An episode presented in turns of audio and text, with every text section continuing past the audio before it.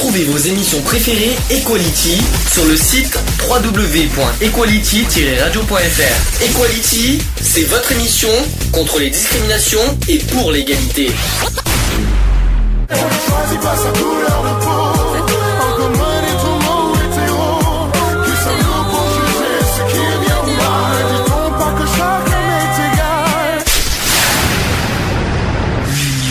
Fait la force.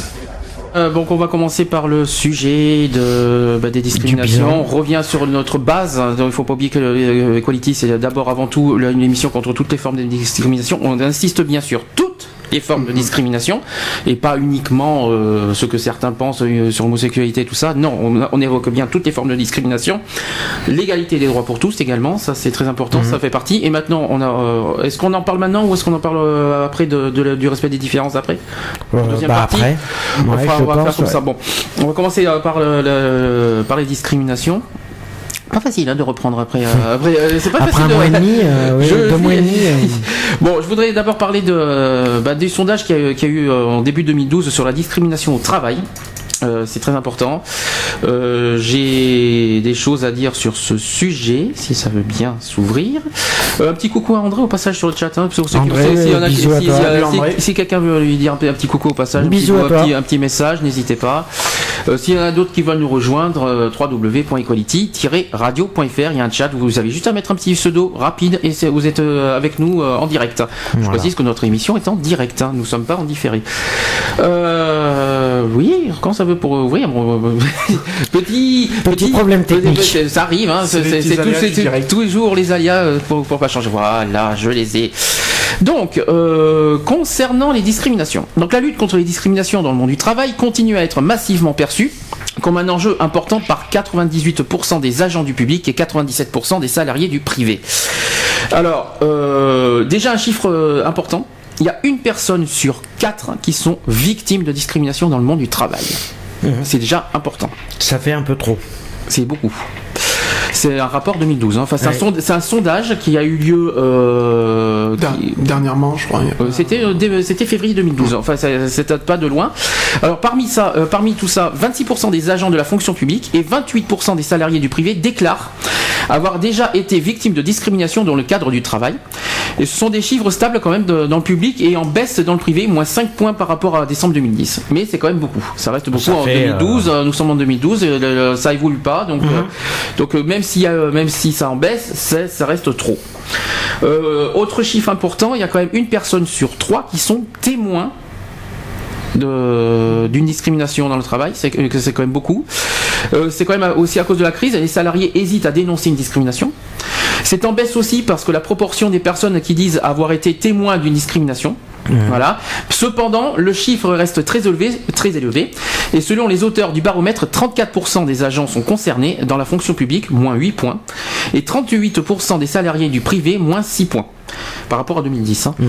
Euh, des chiffres à étudier à la lumière euh, d'un autre indicateur. Dans un contexte de crise, le nombre des salariés du privé affirmant ne pas réagir ou se taire de- euh, en cas de discrimination, euh, subi ou vu, enregistre une forte hausse. Donc il y a quand même plus 11 points pour atteindre 42%. Et dans le public, ils sont 29% des agents dans ce cas, et il y a quand même moins de points. Est-ce que d'ap- d'après vous, dans le monde, dans le milieu du travail, qu'est-ce qui, quelles sont les discriminations les plus concernées, d'après vous? Bah, Principalement le, euh, le fait d'un salarié qui soit ho- homosexuel. Eh ben, je suis désolé, c'est pas le plus gros. Non. C'est pas le, c'est ça, c'est bien sûr que ça Ou alors existe. ça peut être aussi Mais- la couleur de peau au niveau racisme. Ah, Voilà, le, ça, on a- le- la discrimination raciale, j'en arriverai après, il y, a, il y a des choses à dire là-dessus aussi. Alors, en fait, Il y a le euh, handicap. et le handicap, c'est en deux. C'est la deuxième cause euh, au travail, euh, le handicap au passage. Mais il y a aussi l'apparence physique et l'âge. Ouais, l'âge aussi. le- Voilà, donc euh, euh, c'est, euh, je vais euh, ça mérite explication. Donc les victimes évoquent principalement des facteurs liés au sexe, à la grossesse ou à la maternité, ainsi qu'à l'âge pour les salariés du privé. Et de leur côté, les témoins évoquent avant tout les discriminations liées au sexe, à l'origine ethnique, donc la- le racisme, l'apparence physique, aux activités syndicales et à l'âge. Donc tu vois, l'orientation sexuelle est un peu plus loin. Euh, quant à l'auteur des faits discriminatoires, c'est le supérieur hiérarchique qui est le plus fréquemment cité.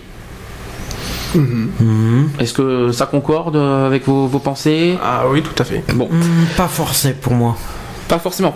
Non. Alors concernant le handicap, deuxième cause euh, dans, au milieu du, dans le milieu du travail, Euh, la discrimination commence avant même la vie professionnelle dans l'entreprise où les services publics, les sondés estiment d'ailleurs que du côté des embauches, le fait d'être issu de, de la communauté des gens du voyage apparaît comme le facteur le plus discriminant aux yeux des sondés. Donc il y a 36% dans le public et 37% dans le privé, devant le handicap qui sont quand même à 36%. Mhm. C'est beaucoup, hein. Euh, je vous dis franchement c'est énorme. Et le fait d'être atteint d'une maladie chronique, parce qu'on n'a pas parlé de ça non plus, quand même 34% dans le public et 30% dans le privé. hein. Ouais, ça fait quand même. Alors, on parle, tu parles d'homosexualité, mais c'est beaucoup aussi sur les transsexuels, Mhm. voilà, qui sont beaucoup concernés. Donc, le fait d'être- transsexuel ou transgenre est également jugé pénalisant. Donc, il y a 30% dans le public et 29% dans le, dans le privé.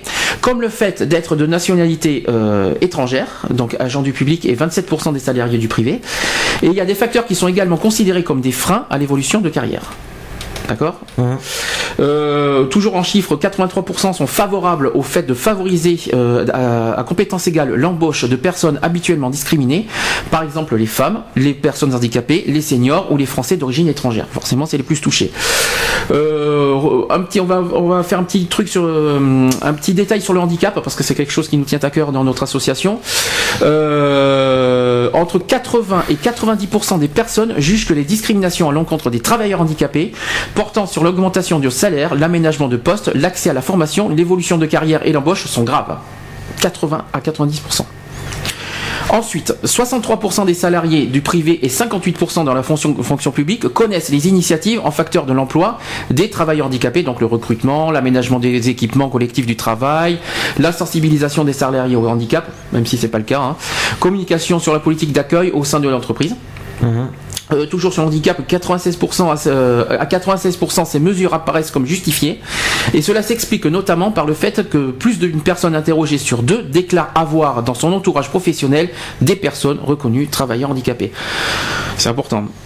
Euh, Ouais, mais le, le problème qui est, c'est que les entreprises n'acceptent ne- normalement, euh, je sais pas, je sais pas combien de, je crois que c'est 20%.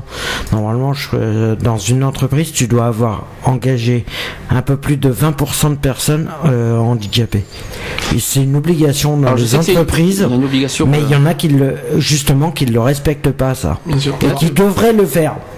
Qu'on tu peux, qu'on peut. euh, Oui, bon après il faut savoir que toutes les entreprises n'ont pas non plus la structure ou les moyens d'accueillir euh, les personnes handicapées. Oui, ou travailleurs le- handicapés. Oui, voilà. Après, Même ça un dépend travailleur le- handicapé, il le refuse. Voilà, Et c'est ça qui est eh ben, dommage. la question qu'on se pose, pourquoi? Voilà.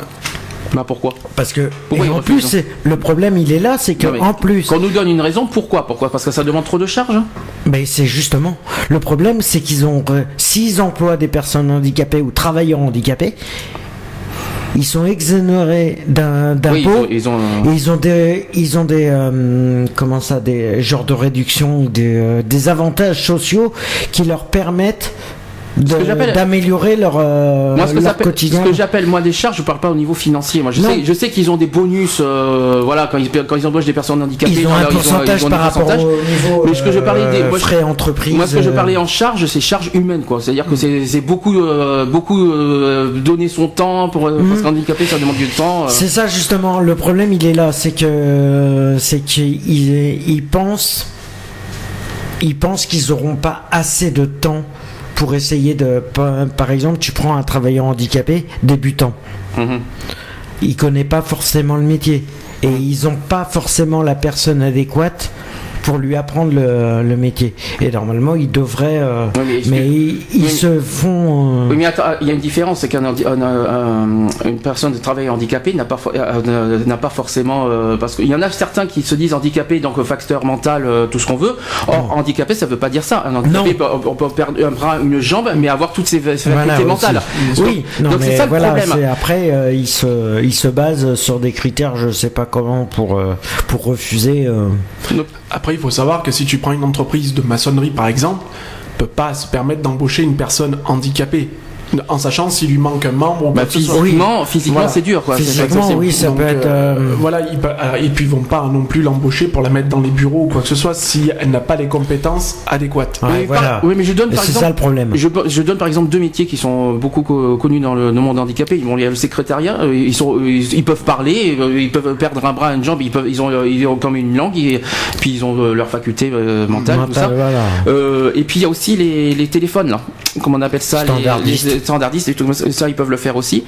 Je vois pas ce qui choque là-dedans de faire ça. euh, ils peuvent le Non, mais bon, Alors, c'est voilà, vrai que- c'est les preuves. Bon, le problème physiquement, d'accord. C'est vrai que physiquement, ça demande beaucoup de choses. Ça demande euh, tout ce qui est dans le, dans le milieu du bâtiment, notamment, Ouais. dans le milieu de, de la manutention aussi, Ouais. je pense. Euh, Ah, manutention, ça, Ça, c'est pas. euh, oh, bah non, il Si. y a, y y y certains euh, corps de métier dans la manutention qui peut être. où euh, même en étant euh, avoir un bras en moins mhm. ne t'empêche pas de faire certaines manutentions. Et ceux qui sont sur fauteuil roulant.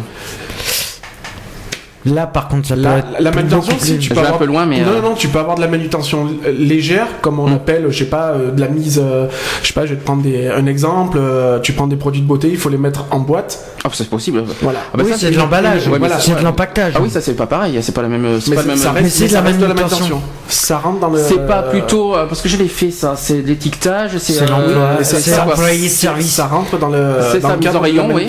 C'est de la- c'est de l'employé de service, c'est ce qu'ils appellent les employés de service. Les ELS, employés libre service. Ouais, voilà. C'est ça. Maintenant, Euh, c'est. euh, oui. Maintenant, c'est sûr que si tu prends une personne en fauteuil roulant, tu peux pas la mettre comme cariste, admet- Ah non. admettons. Ah voilà, c'est ça Voilà. quoi. Donc il y a ne des pas. limites qu'on peut Oui, pas fixer, voilà. qui peuvent pas être fixées. Mais euh, maintenant, euh, revenons sur l'histoire de discrimination. que- Qu'est-ce que vous en euh, J'ai j'ai pas fini. Je finis vite fait quand même ce que j'ai euh, comme sujet. Euh, donc déjà, le fait de révéler son handicap à son entourage professionnel est perçu par la majorité des personnes interrogées comme contribuant à la bonne intégration au travail et au bien-être du travailleur concerné. Néanmoins, une personne sur cinq continue à penser que cela pourrait euh, mettre mal à l'aise le reste du, pro- du personnel. Alors là, ça, ça me choque. Euh, Mal à ben, l'aise, pourquoi? Pourquoi mal à l'aise Parce que y a- parce que quelqu'un euh, parce que Bah, Peut-être que dans le, dans le fait que la personne soit handicapée, donc il, il risque d'y avoir euh, beaucoup plus de souplesse, peut-être, Un décalage. par rapport aux autres employés. Peut-être un pense. décalage. Peut-être. euh, il se. Oui, mais ça me choque parce que c'est, moi je trouve ça déjà pas mal que des personnes handicapées ont quand même le, le- le- le Le droit. moyen de travailler. Mm. Et c'est pas le cas de tout le monde, comme moi par exemple. hein. Mais euh, moi déjà, je- déjà, je re- déjà, il faut leur souligner leur courage déjà de, de- Mm. de rentrer dans le monde professionnel malgré leur, euh, malgré ce qu'ils vivent, hein, tout ça. C'est pas évident. Puis en affrontant le regard, les jugements, les critiques, les, euh, il faut quand même. Il y a tout, il ils ont y a même- tout qui est, Oui, parce qu'on est fait on peut, pour. on peut toujours dire qu'une personne handicapée qui travaille dans une entreprise, euh, même si elle est intégrée, les autres peuvent dire que non, il n'y a pas de jugement, il n'y a pas de regard méchant et tout ça. Ça reste pas vrai. Mm. Il y a toujours forcément un regard, peut-être euh, inconscient, on Mm. va dire, mais il y a toujours ce, ce regard et ce petit jugement qui ah, malheureusement c'est toujours, c'est toujours. D'où pourquoi on revient tout à l'heure le respect des différences. On en arrivera tout à l'heure de ça. Voilà. On est en train de petit à petit d'en parler. C'est marrant. hein, euh, Mais c'est- ça le problème, c'est que le monde du travail est tellement euh, Maintenant, il faut, médiocre et tellement. euh, il faut savoir qu'on est quand même en 2012 et que ça reste quand même encore assez grave À cette époque-là de, de voir que très peu d'entreprises euh, font le, la démarche de- d'accepter des travailleurs handicapés euh, dans leurs propres entreprises. mm. Mhm. Je trouve que c'est quand même encore assez grave à, à l'époque où on, où on vit. Quoi. Je veux dire, maintenant, il faut les mentalités ont évolué. Pas totalement. Non, Oui, pas, non. pas totalement, pas, sur tous. Mhm. Bon, il faudrait peut-être qu'aussi le gouvernement euh, mette un peu plus la main à la poche.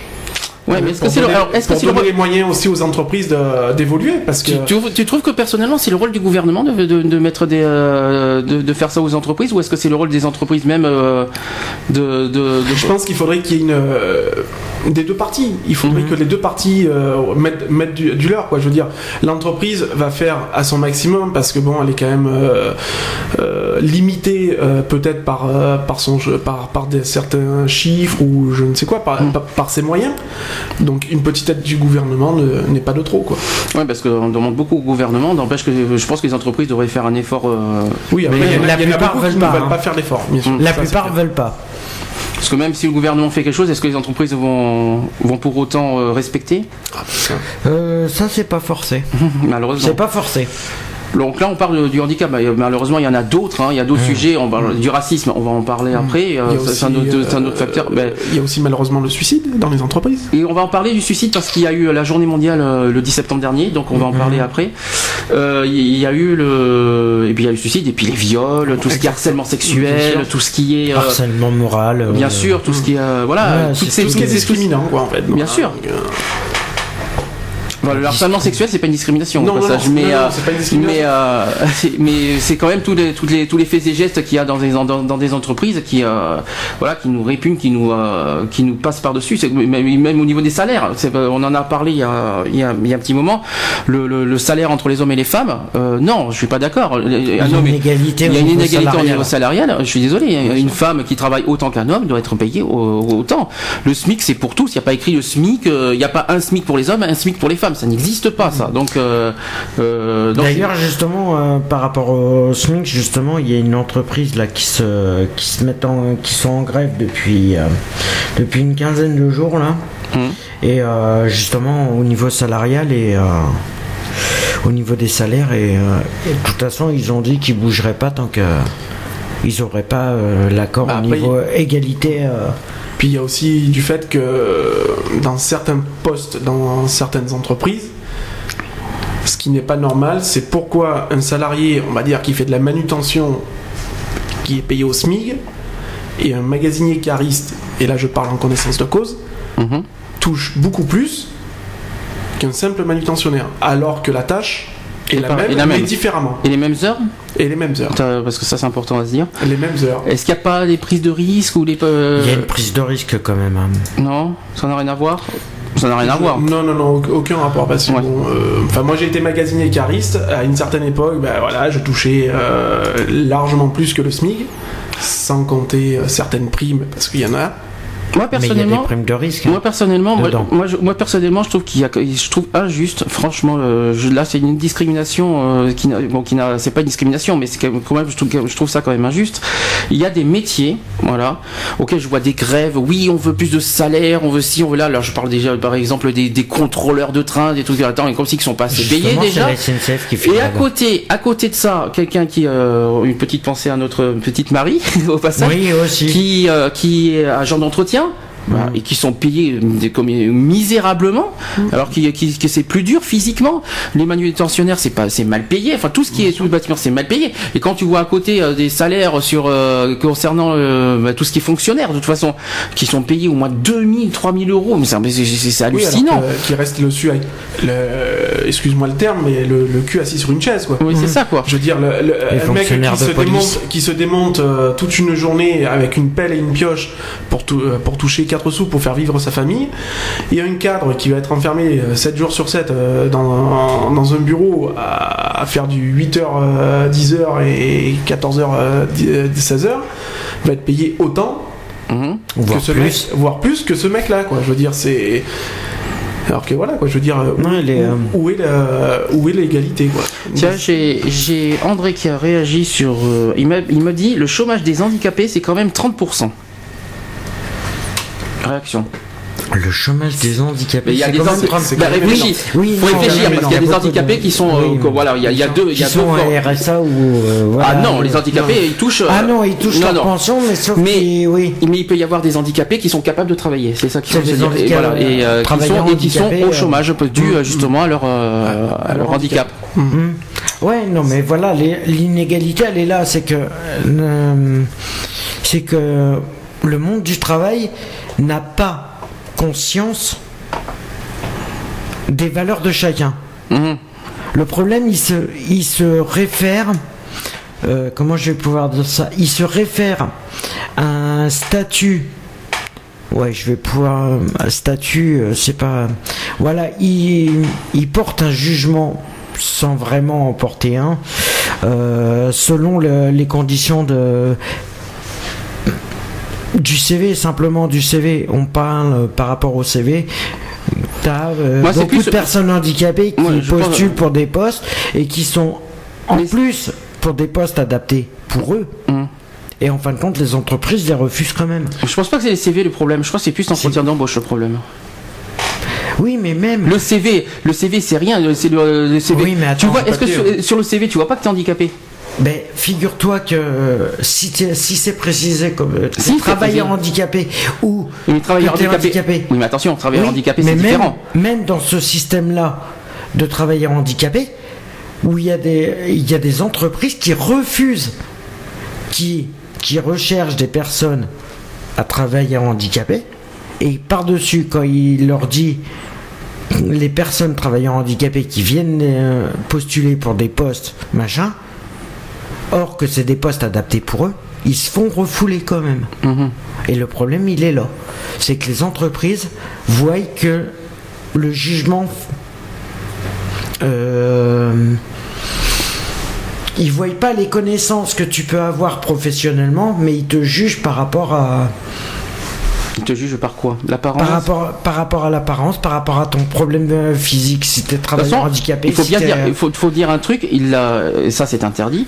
Il n'a pas, toute entreprise n'a pas le droit de juger, enfin n'a pas le droit de dire ouvertement, vous êtes handicapé. Non, non, ça. Eh ben, figure-toi que ça c'est- s'est fait.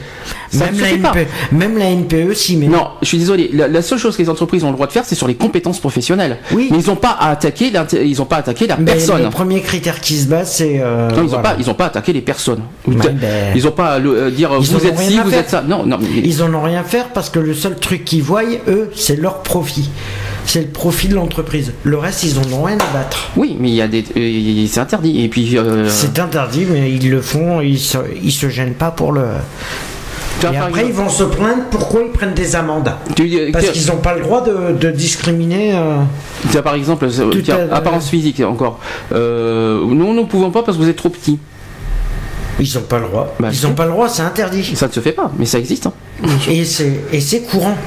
Le problème, c'est que c'est courant. Et les entreprises se prennent des amendes justement parce que ils font des choses illégalement qu'ils devraient pas. Et c'est pas pour ça qu'ils euh, qu'ils changent leur euh, système de.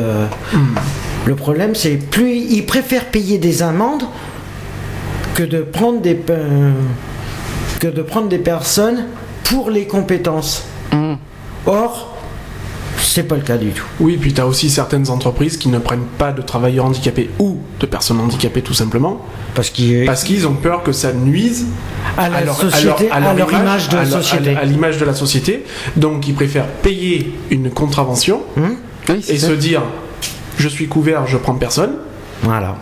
que Mhm. de prendre une personne handicapée et à ce moment-là d'avoir un meilleur rendement parce que c'est c'est fortement possible. Parce que le problème, si ils prenaient, s'ils prenaient, oh, prenaient pas d'amende, s'ils respectaient carrément le truc, au niveau du sein de l'entreprise, qui prennent un travailleur handicapé ou un handicapé, ils seront obligés de modifier les structures d'entreprise pour adapter justement leur, euh, leur entreprise aux personnes handicapées aux, euh, voilà, et aux travailleurs handicapés. D'accord. Et c'est pour ça, c'est justement pour pas ne faire ce genre de travaux-là qu'ils refusent de prendre des handicapés et de prendre des travailleurs handicapés. Bon, j'ai euh, encore un dernier chiffre euh, là-dessus. Donc, euh, pour 36%, euh, c'est en deuxième position après les gens du voyage qui sont à 37. Être, travail- être, être- je vais y arriver. Être un travailleur handicapé est un inconvénient pour entrer dans leur entreprise. Un inconvénient. Ah oui 32% considèrent que cette situation pénaliserait l'évolution de, de carrière. Aussi. Évolution de carrière de quoi? Moi je veux dire, c'est pas parce que tu es handicapé que euh, ça t'empêche pas de, de monter les échelons dans une entreprise. Bien non, sûr. voilà.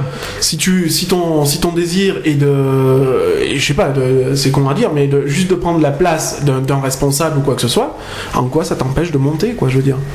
Mais justement, c'est le problème, c'est que. L'évolution voilà. de carrière, bien, bien sûr que si. Ben, c'est que Bon, selon le métier, bien ça sûr. peut être, ça peut être. euh, le problème, c'est que c'est par rapport au au cadre qui a dans le déjà dans les, euh, dans les- une personne qui est déjà euh, chef d'entreprise, qui est euh, chef du personnel, on va dire.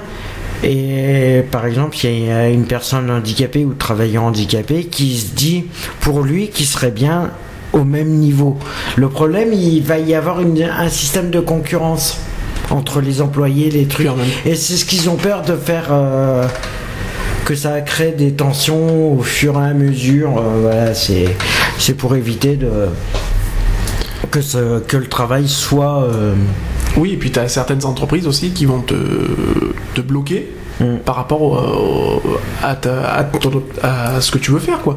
Je veux dire, donc si tu veux monter, si toi ton but c'est de monter en, en grade, tout ça, et ben on va te bloquer. J'ai connu On cette situation-là. on va faire, on va tout faire voilà. pour que tu restes au, au plus bas échelon. Moi, je suis rentré dans une entreprise euh, il y a pas si longtemps que ça.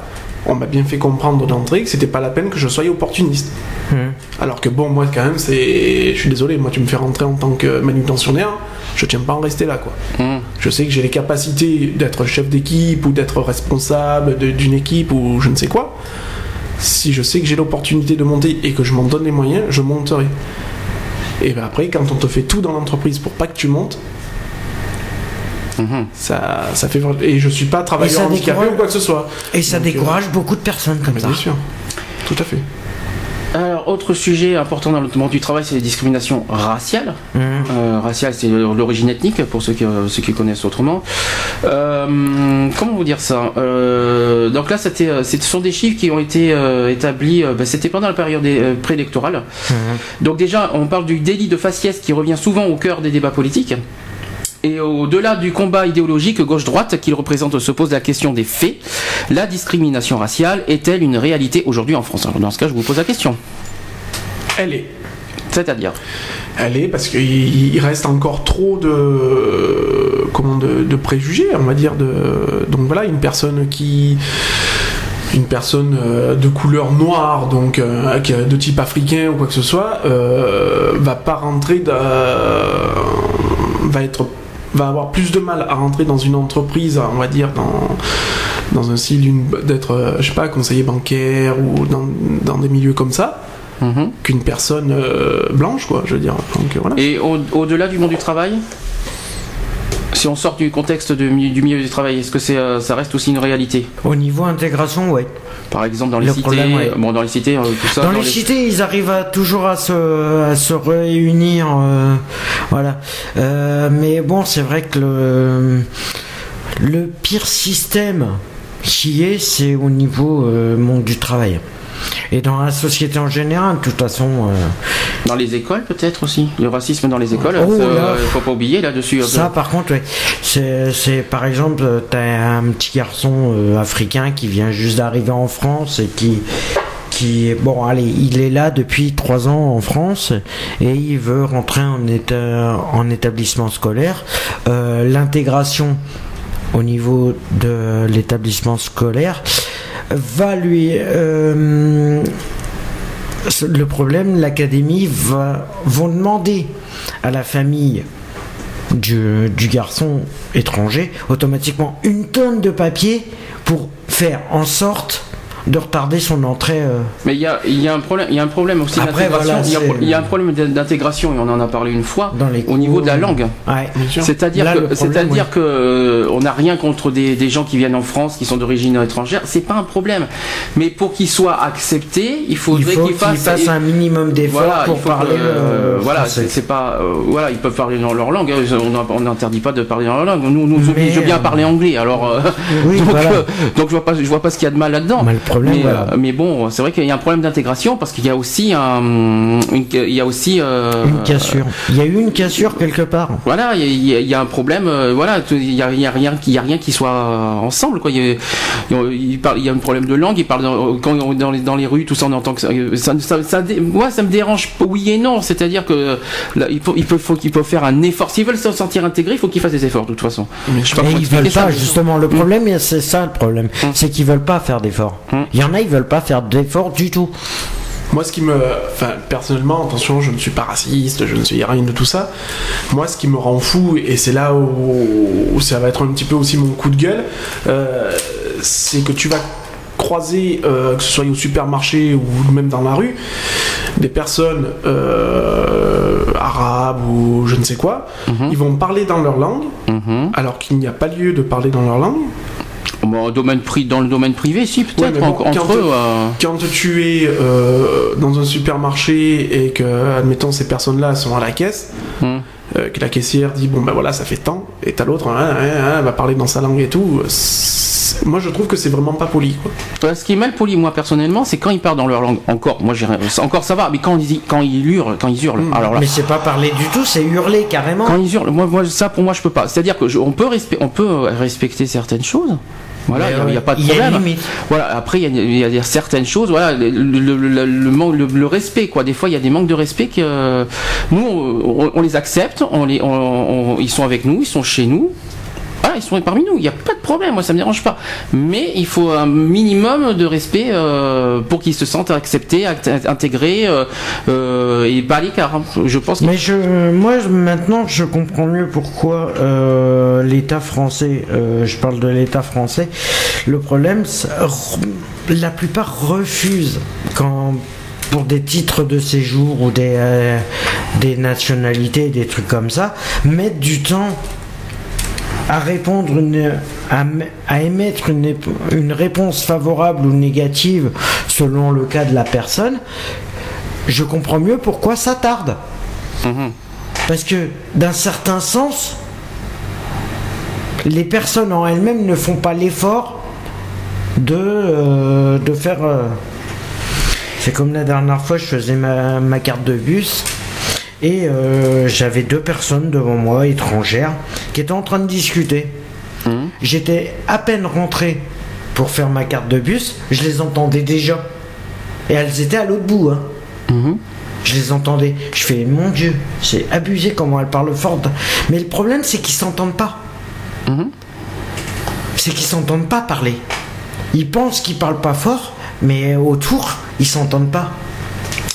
Là, je suis en train de, re- de remarquer un autre. Là, on, on sort du contexte euh, du travail et, et je, je suis en train de lire euh, le, le- sur la discrimination raciale euh, au niveau des médias, par exemple. Mm. Je trouve, je trouve que c'est quelque chose de très intéressant que, que je- qu'on va lire. C'est par exemple le Conseil supérieur de l'audiovisuel, ça date de juillet dernier, évalue à 13% le taux de présence de la diversité ethnique sur nos petits écrans. Déjà d'une.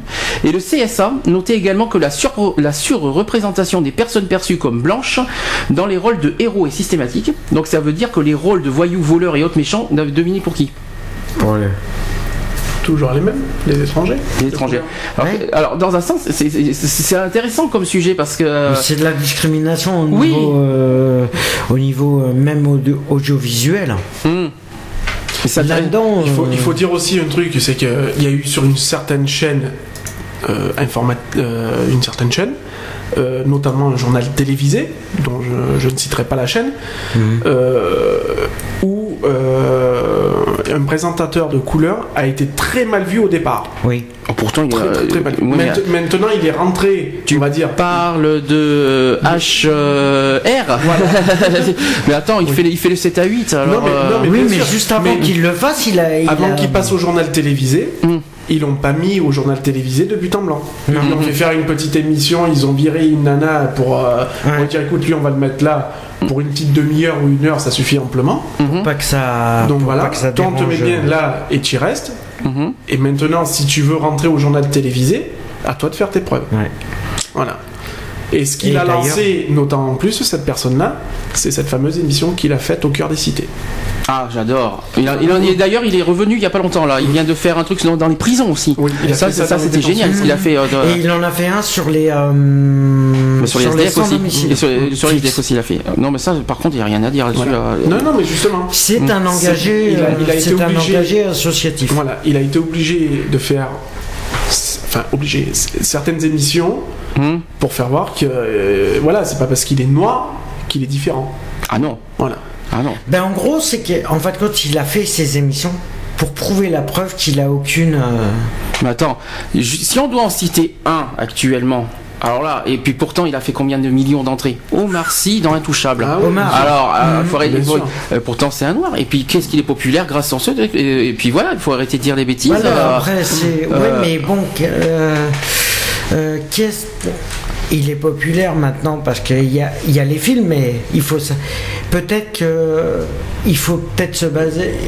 se baser sur le passé. Il a peut-être pas eu une vie assez facile pour euh, d'intégration. C'est ça le problème. Mais Voilà, c'est qu'il a C'est comme si percé, tu euh, parlais de, de Zinedine Zidane, c'est pareil. Ce mec-là, c'est bon, ça a été un dieu euh, sur le stade, ça a été Mm. tout ce qu'on veut. Mais alors Euh, quand ils ont fait le reportage un peu sur sa vie, que il y a eu le témoignage de ses parents, Mhm. Oui. Ça fait ça. ça fait réfléchir quand même. Hein. Faut, Bien sûr. faut savoir que le mec, il vient quand même d'une cité, il vient quand même des cités. euh, il a tout fait pour s'en sortir. Mm. Maintenant, il faut savoir aussi qu'il y en a qui vivent dans des cités et qui demandent qu'à qu'à- qu'à exploser leur, Qu'à leur exister. capacité, tout ça, de faire voir leur capacité, ne serait-ce qu'au niveau de l'emploi, au niveau de, de n'importe quoi. Et malheureusement, on en revient à ce moment-là sur une, euh, une discrimination qui dit Ah, mais oui, mais attendez, monsieur, vous habitez où déjà? Ah, oui, euh, dans une cité Ah bah, désolé, le, pour conte- vous. le contexte de la cité, il est vite vu. Maintenant, on pense quoi? Ah ben ouais, vous habitez en cité, vous êtes une racaille. Point. Voilà. J'ai habité, j'ai habité, pendant 5 combien j'ai combien on a été en cité 6 7 ans à Bègle.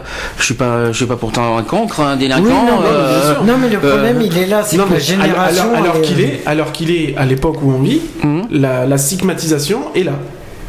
C'est voilà, tu, tu vis en cité, donc t'es un paria de la société, t'es t'es ce que tu veux, quoi. C'est voilà, et tu seras un gars qui s'en sortira jamais. Donc Mm. t'es un dealer, t'es un vieux, euh, enfin, voilà. Ouais.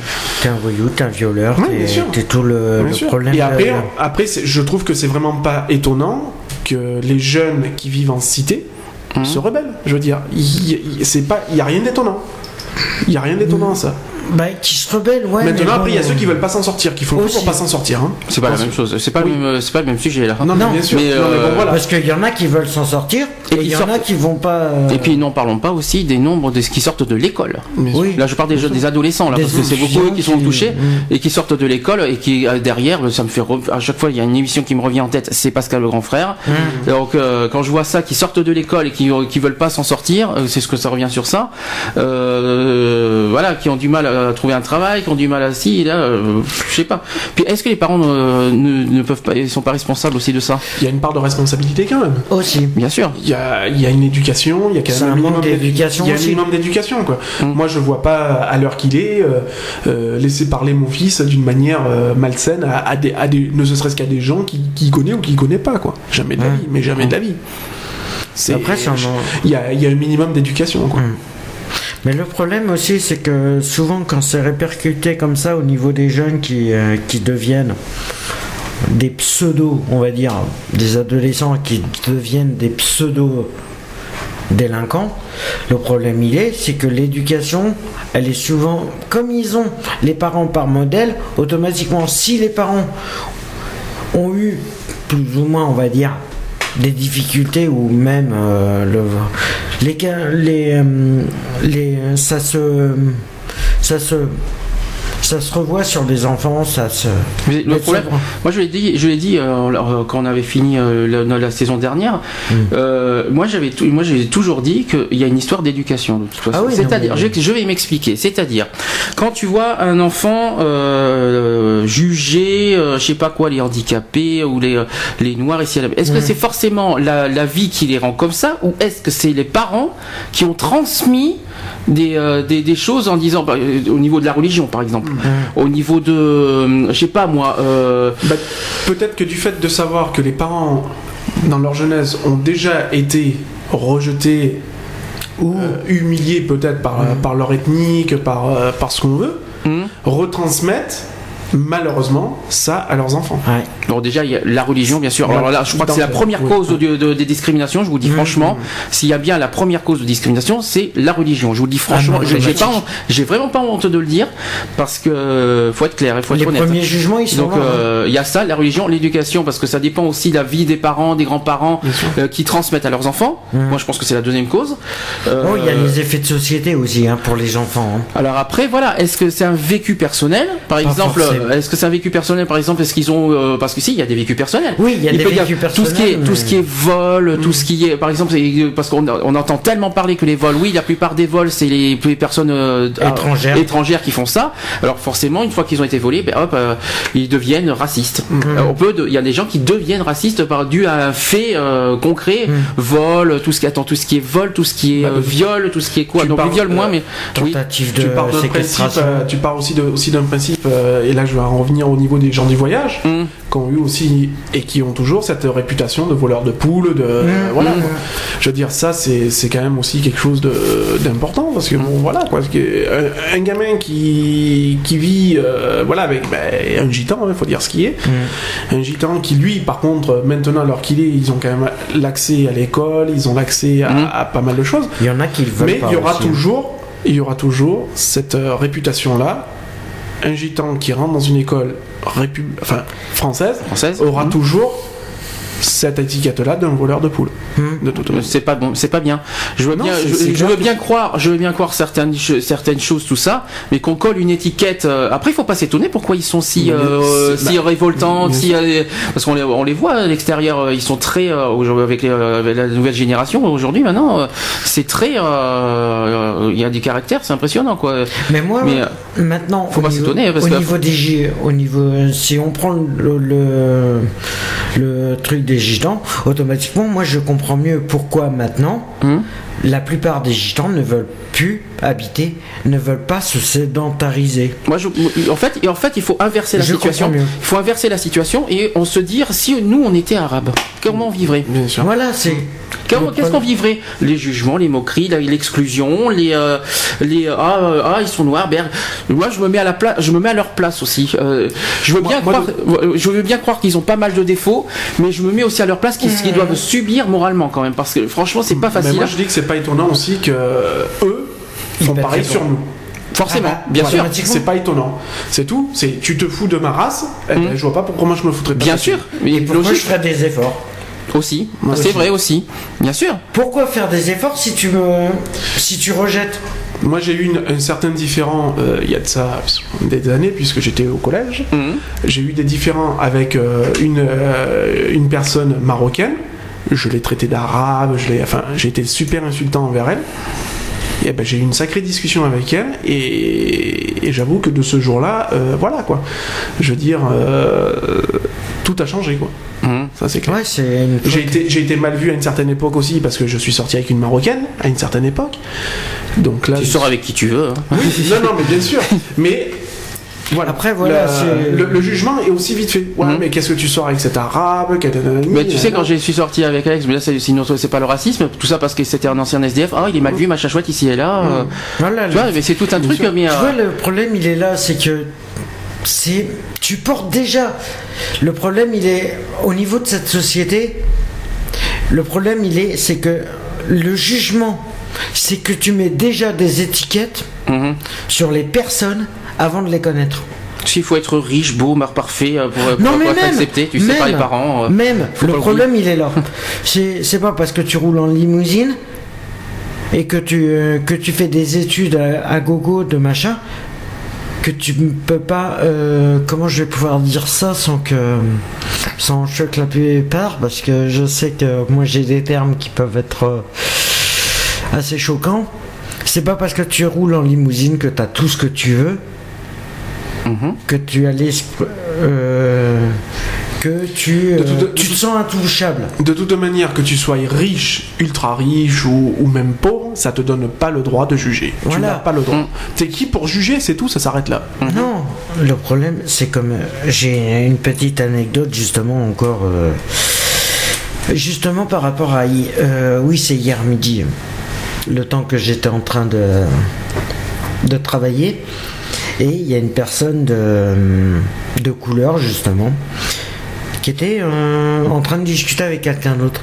Et elle se, elle se dit. euh, elle dit à l'autre personne Ah, ben moi, de toute façon, je donnerai jamais à une personne qui est SDF Parce que c'est tout de suite pour l'alcool. Ah, tu en as parlé hier de ça, je me souviens de ça. Voilà. C'est tout de suite pour l'alcool, la drogue et tout ça. les SDF, ceux qui sont SDF, ils ont une, ils ont une étiquette collée sur le front, alcoolique. Alcoolique et drogué. Mais ça, on en reparlera. Ça, c'est un sujet qu'on en reparlera normalement, si je me trompe pas de date, le 20 octobre. Donc, Le euh, problème, il est là. C'est que le problème, c'est qu'elle s'est permis, pour une personne en plus de couleur, Mm. elle s'est permis de juger Mm.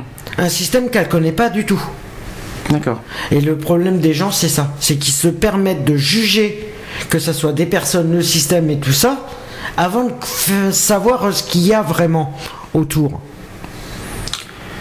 Euh, Qu'est-ce que je voulais dire? Je reste, je reste sur le, euh, un autre euh, facteur sur la discrimination raciale. Vous allez voir, c'est impressionnant ça aussi. Euh, c'est sur les contrôles d'identité. Ah, alors, ça. Alors, je vais, je vais essayer d'expliquer parce que c'est un, un, un chiffre qui est tombé en fin janvier dernier. Mhm.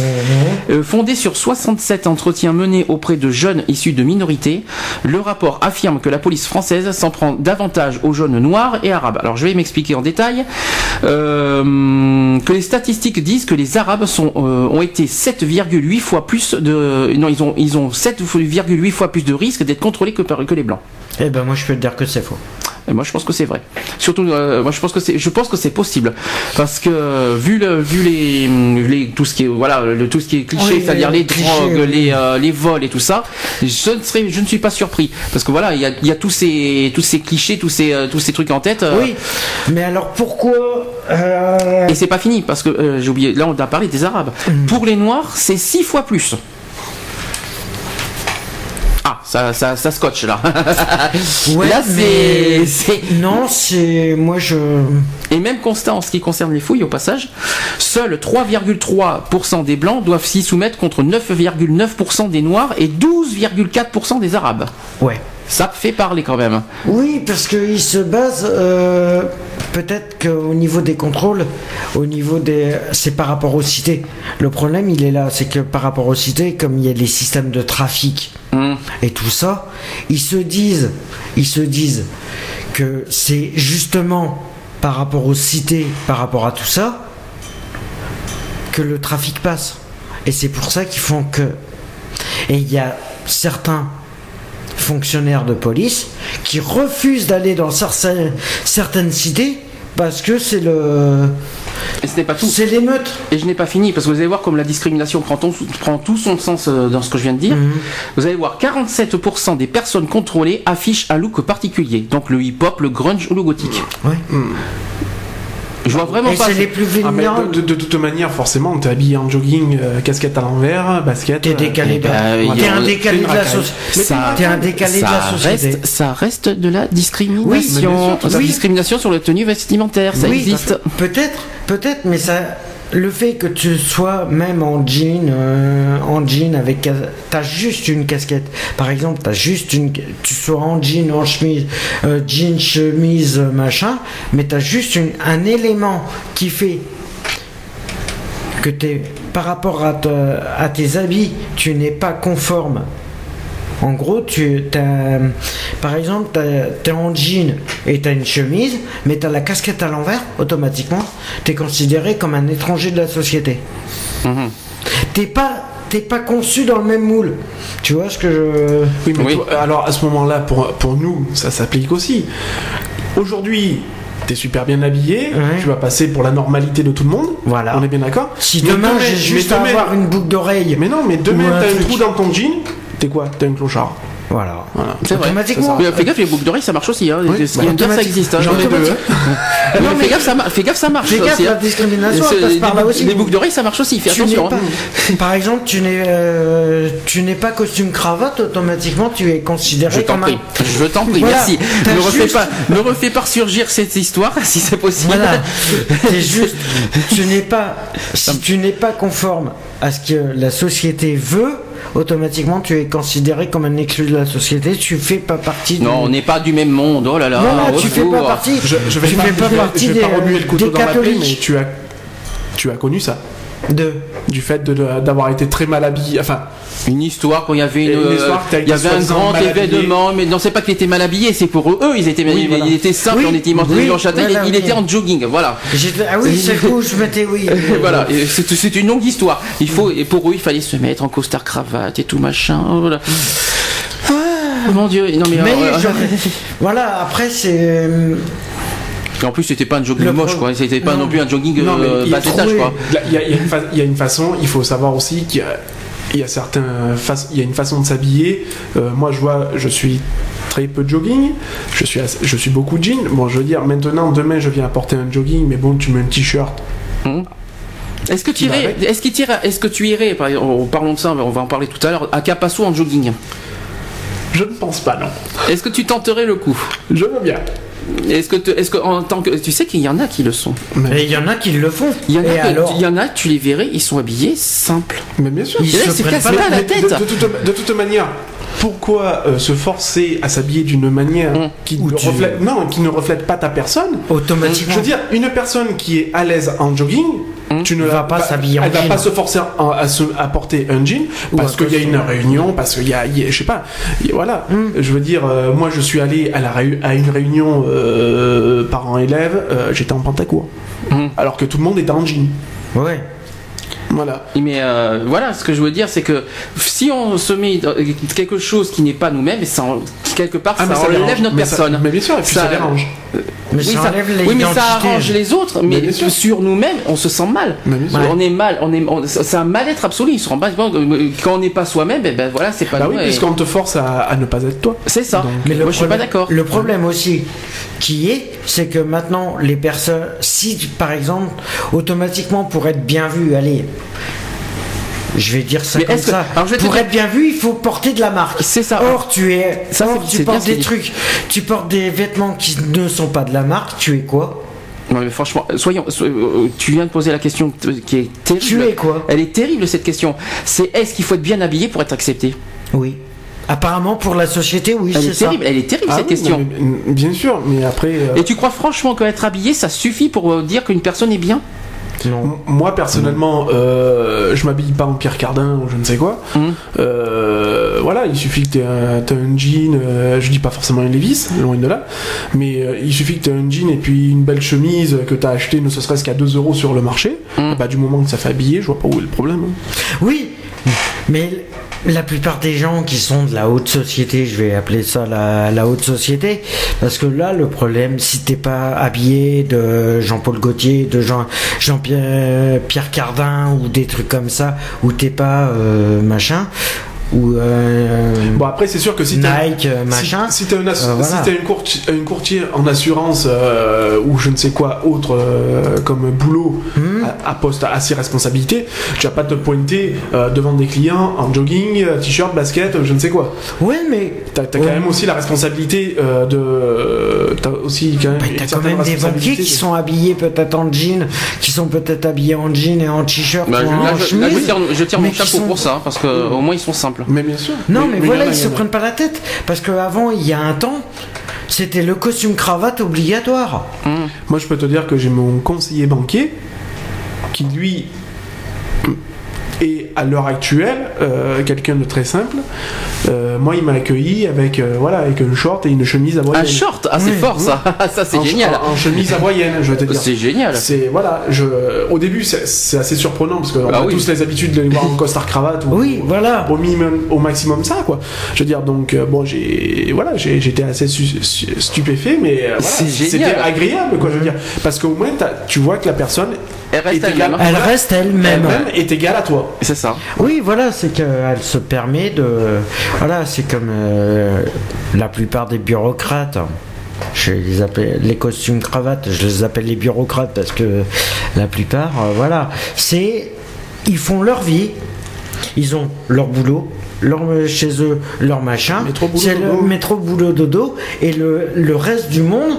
euh, n'existe plus. Maintenant aussi, il faut savoir que ta tenue vestimentaire, euh, tu te pointes euh, dans une entreprise parce que tu, euh, tu souhaites Oui, postuler à un poste. Tu euh, viens en jogging, tout ça, faut pas t'attendre à avoir une réponse positive. Oui, c'est sûr. Après, il y a la condition selon Il faut, les. il faut quand même, Voilà. moi je pense qu'il faut quand même, c'est malheureux à dire, mais je pense qu'il faut quand même un minimum euh, D'effort de- soi-même, voilà, euh, d- d'effort pour euh, de Mm. se présenter, Oui, aussi. ne serait-ce que pour un, entre- un entretien d'embauche. Mais oui, mais. Moi, bon, je, pourrais- je sais que je pourrais personnellement pas me pointer en jogging avec euh, euh, jogging, t-shirt et casquette à un entretien d'embauche. Non, c'est sûr. Bon, euh, je vais vous évoquer quelques, quelques chiffres de- d'Amnesty International. Alors, pas, c'est pas forcément sur la discrimination, pas, pas totalement, mais ça parle quand même. Alors, par exemple, malgré les restrictions de la, de la liberté d'expression imposées dans au moins 91 pays, des femmes et des hommes ont pris la parole dans les rues, sur les ondes et sur Internet. C'est déjà une bonne, euh, une bonne nouvelle. Ensuite, il y a eu des personnes qui ont subi des tortures et des- et d'autres mauvais traitements dans au moins 101 pays. 101. Ah, et quand Ça même. commence à faire beaucoup. Euh, souvent pour avoir participé à des manifestations antigouvernementales. Ça me fait penser à la Russie, c'est étonnant. Euh, la, la Chine aussi au passage, c'est pareil. Euh, ensuite, 500 000 personnes meurent chaque année à cause de la violence armée. Ça parle là aussi. hein. Euh, quand, euh, ensuite, quand Amnesty International a commencé à combattre la peine de mort en 1977, il y a donc à cette époque-là, il y a eu seuls 16 pays qui, qui avaient aboli la peine de mort, la peine capitale en droit euh, pour tous les crimes. Aujourd'hui, 140, 141 pays sont abolitionnistes en droit et en pratique. D'accord Ensuite, en juillet 2012, Amnesty International souhaite demander un traité sur le commerce des armes efficaces qui empêche les transferts d'armes su- d'armes susceptibles de contribuer directement à de graves atteintes aux droits humains, à des crimes de guerre ou à la pauvreté. Donc ça c'est un petit, euh, on, on verra, ça plus tard euh, que si ce traité a été euh, fait. Alors concernant maintenant la peine de mort, ça c'est un sujet délicat. Euh, en 2011, nous avons progressé vers l'abolition complète de la peine de mort, mais la tâche n'est pas achevée. 21 pays sur 198 ont procédé à des, à des, exé- des exécutions. Il y a encore 20 et- 21 pays aujourd'hui qui exécutent. Euh, la Chine a exécuté des milliers de ses citoyens sans en rendre public le nombre total. Voilà. Euh, au moins 18 750 personnes étaient sous le coup d'une sentence capitale à la fin de l'année 2011. En un an. Et enfin, et ça c'est plus grave, des exécutions publiques ont, eu, euh, ont lieu encore à ce jour. Ça existe encore. Il y a encore des exécutions en public. Ça se passe en Arabie Saoudite, en Corée du Nord, en Iran et en Somalie. Ouais, c'est encore les pays. euh, Alors, que encore, que encore, voilà, qu'ils qu'ils- qu'ils ont, qu'ils ont pas aboli la peine de mort, encore, allez. De toute façon, même si on est contre, hein. mais que, c'est, que ce soit public, alors là, franchement, euh, non, non, non, franchement, euh, la guillotine est passée, on n'est plus à la Révolution française, euh, mais euh, c'est un petit peu ça, mais euh, version euh, africaine, quoi. Et euh, j'ai, j'ai même vu, c'était l'année dernière, je sais pas si tu as vu cette vidéo, je, l'avais- je l'avais La montré. lapidation en direct d'une euh, d'une dame, non? Alors, j'ai pas, c'était pas ça, il y avait quelqu'un qui a été brûlé vif. Ah non, c'est en pas, public. J'ai pas vu celle-là. non. Ouais, c'est-à-dire, là, c'est une personne, c'est-à-dire, il y a une personne qui, qui ils l'ont aspergé d'essence, Mhm, et puis ils l'ont brûlé devant tout le monde. D'accord. Affreux. Ouais. Je, sais- je, alors, je sais plus dans quel pays c'était, mais J'avais euh, vu une vidéo aussi euh, comme ça, mais c'était la lapidation d'une euh, d'une femme qui avait fait un adultère d'accord. et elle a été lapidée à coups de pierre jusqu'à ce que mort s'en suive. quoi. Donc devant euh, des milliers et des milliers de personnes. Et je crois que ça s'est passé en- dans les pays arabes, je crois un truc. Oui, bah, de toute façon, il y a que là-bas qui, qui le font. ça. Donc euh, voilà.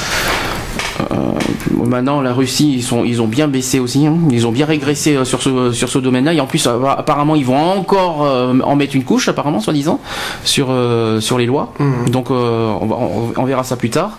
La Chine, bah, quelque chose à dire là-dessus? Non Ça va aller La Corée Euh, du Nord aussi Bon, la Corée la du Nord, c'est beaucoup plus, euh, voilà. beaucoup plus coriace la Corée du Nord, mais euh, bon, ben voilà. En tout cas, voilà, c'est des chiffres qui font parler, euh, qu'il fallait, qu'il fallait le dire aussi au passage. Euh, tout autant, Amnesty International, donc ils, ils sont, un de leurs principes, c'est de lutter contre toutes les formes de discrimination. Donc c'est pour ça qu'on nous sommes adhérents à Amnesty International parce que ça ressemble beaucoup à ce qui, nous- ce qu'on fait ressemble beaucoup à ce qu'ils font. Je vous le dis franchement. Euh, pour eux, la discrimination, alors je veux dire ce qu'ils disent euh, sur la discrimination. Ils disent que la discrimination est fondée sur l'intolérance et le refus de la différence. Tiens donc. Comme par hasard. Comme par hasard.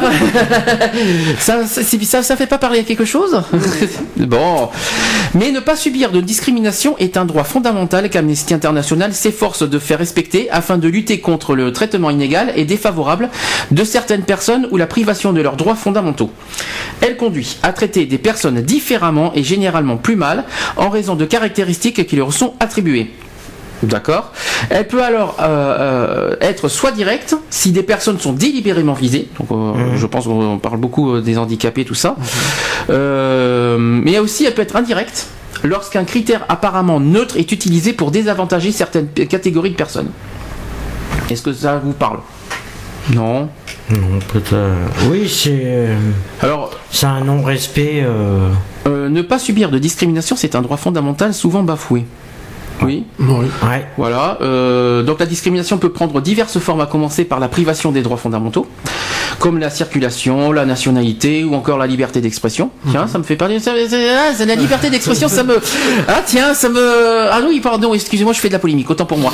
Euh, je, je- On va pas rentrer dans ce rentre- sujet-là. Nous rentrerons pas dans le détail. Euh, ensuite, de religion ou d'orientation sexuelle. C'est étonnant hein, quand même. hein.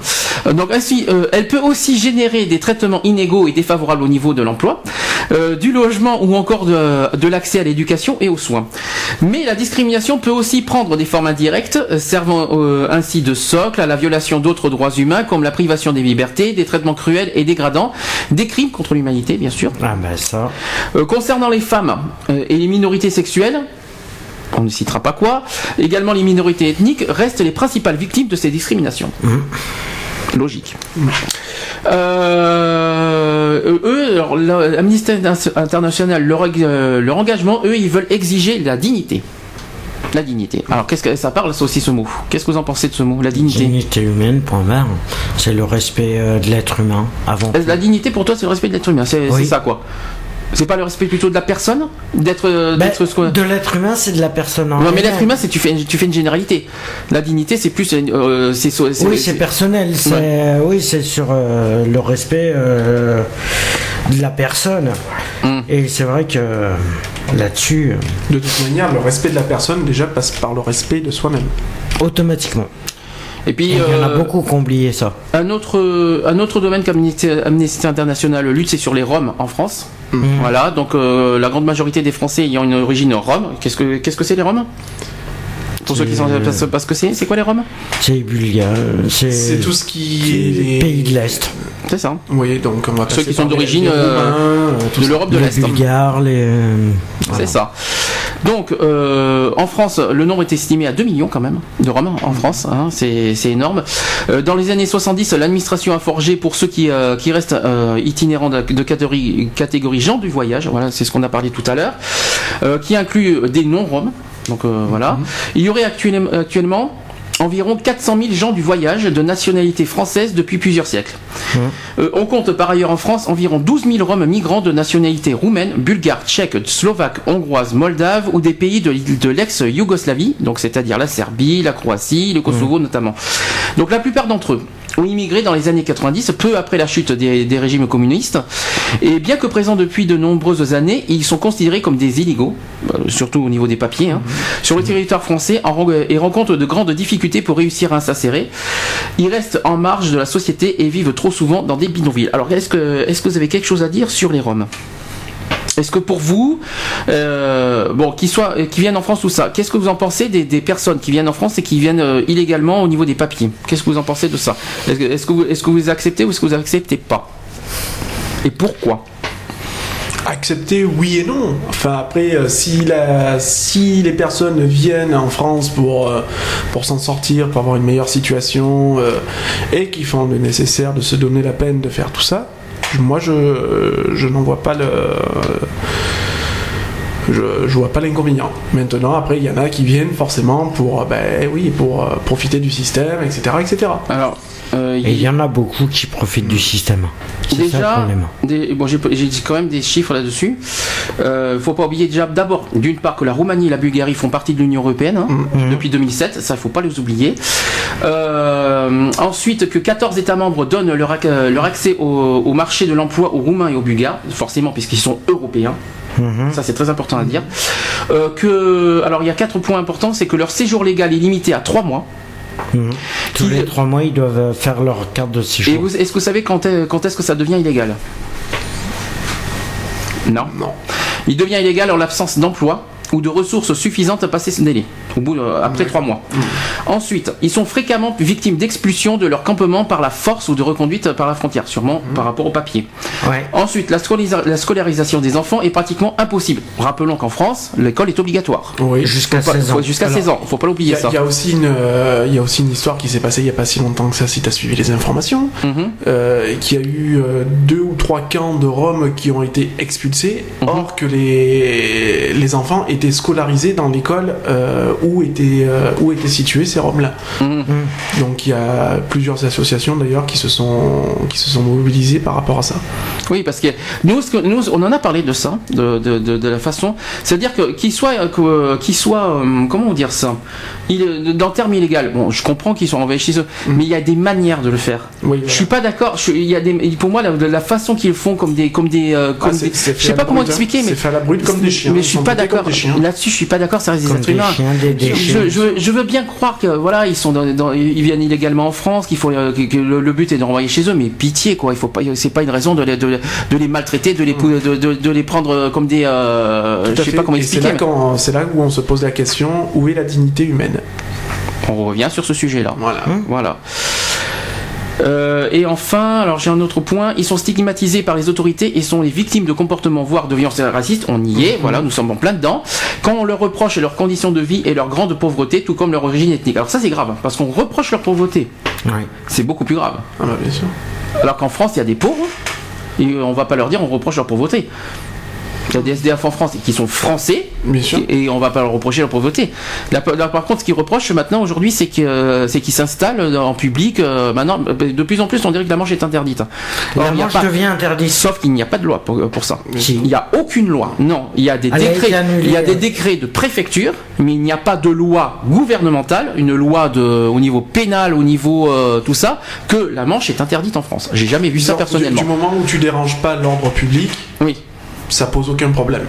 oui. Ben, le Voilà. problème, c'est que quand euh, justement par rapport à ça, je reviens pour ceux qui font les, euh, les poubelles. Hum. Et que maintenant, si la loi n'était pas passée, comme quoi que ta- la manche est interdite, Hum. automatiquement, ils n'auraient pas instauré que quand tu fais les poubelles, tu te prends une amende. Oui, mais ça, oui, mais ça c'est une loi qu'on a parlé. là, que- C'est combien euh, tu, euh, le 34 C'est euros quatre- tu- euh, c'est. 35, non euh, 30, 35, 35 euros. il me semble. Hein. Ça a, ça a ça a augmenté. encore. Ah bon, on va dire, c'est comme ça a ça, moins. augmenté au 1er, au C'est 1er comme tout, juillet. Ça a augmenté, c'est passé à 41 euros. Alors, L'amende. Autre catégorie, les gens du voyage. On en a parlé tout à l'heure, mais on n'a pas beaucoup, euh, comment dire, développé sur ce sujet-là. Euh, Aujourd'hui encore, les gens du voyage sont discriminés. Alors, je vais vous dire comment. Euh, en matière de liberté d'aller et venir, c'est-à-dire obligation des carnets livrés de circulation. Également aussi la liberté d'installation, c'est-à-dire obligation d'un La rattachement scolarisation. administratif. La scolarisation. Oui aussi. Concernant les droits civiques aussi, c'est-à-dire difficulté de- à l'inscription sur les listes électorales. Ils ont, euh, ça a été encore un. C'est normal. Pour être, pour être dans la liste électorale, rappelez-vous, il faut être français. Il faut avoir la nationalité française. Euh, on en a parlé de ça d'ailleurs. Je me souviens, on avait fait un sujet sur euh, les présidentielles et, et les législatives sur ce, ce point-là. Euh, ensuite, sur les droits économiques, sociaux et culturels, c'est-à-dire l'accès au travail, la scolarisation des enfants, euh, la santé, euh, l'habitat, le non-respect de la loi Besson aussi, euh, qui date de 2000, qui, ah oui, qui fait obligation aux communes de plus de 5000 habité- habitants de créer des aires d'accueil, non reconnaissance de la caravane comme habitant. Voilà. C'est exact. Et maintenant, bah écoutez, euh, qu'est-ce que- qu'est-ce qu'ils disent au cours de l'été 2010 euh, Alors ça, c'était l'ancien président de la République, euh, qu'on ne citera pas. Euh, et certains ministres ont fait des déclarations propres à stigmatiser les Roms et les gens du voyage, parce que vu ce qu'il a fait, euh, mm, oui, Merci voilà quoi. C'était pas, c'était- pas vraiment joli quoi la façon que c'était, que ça a été fait. hein.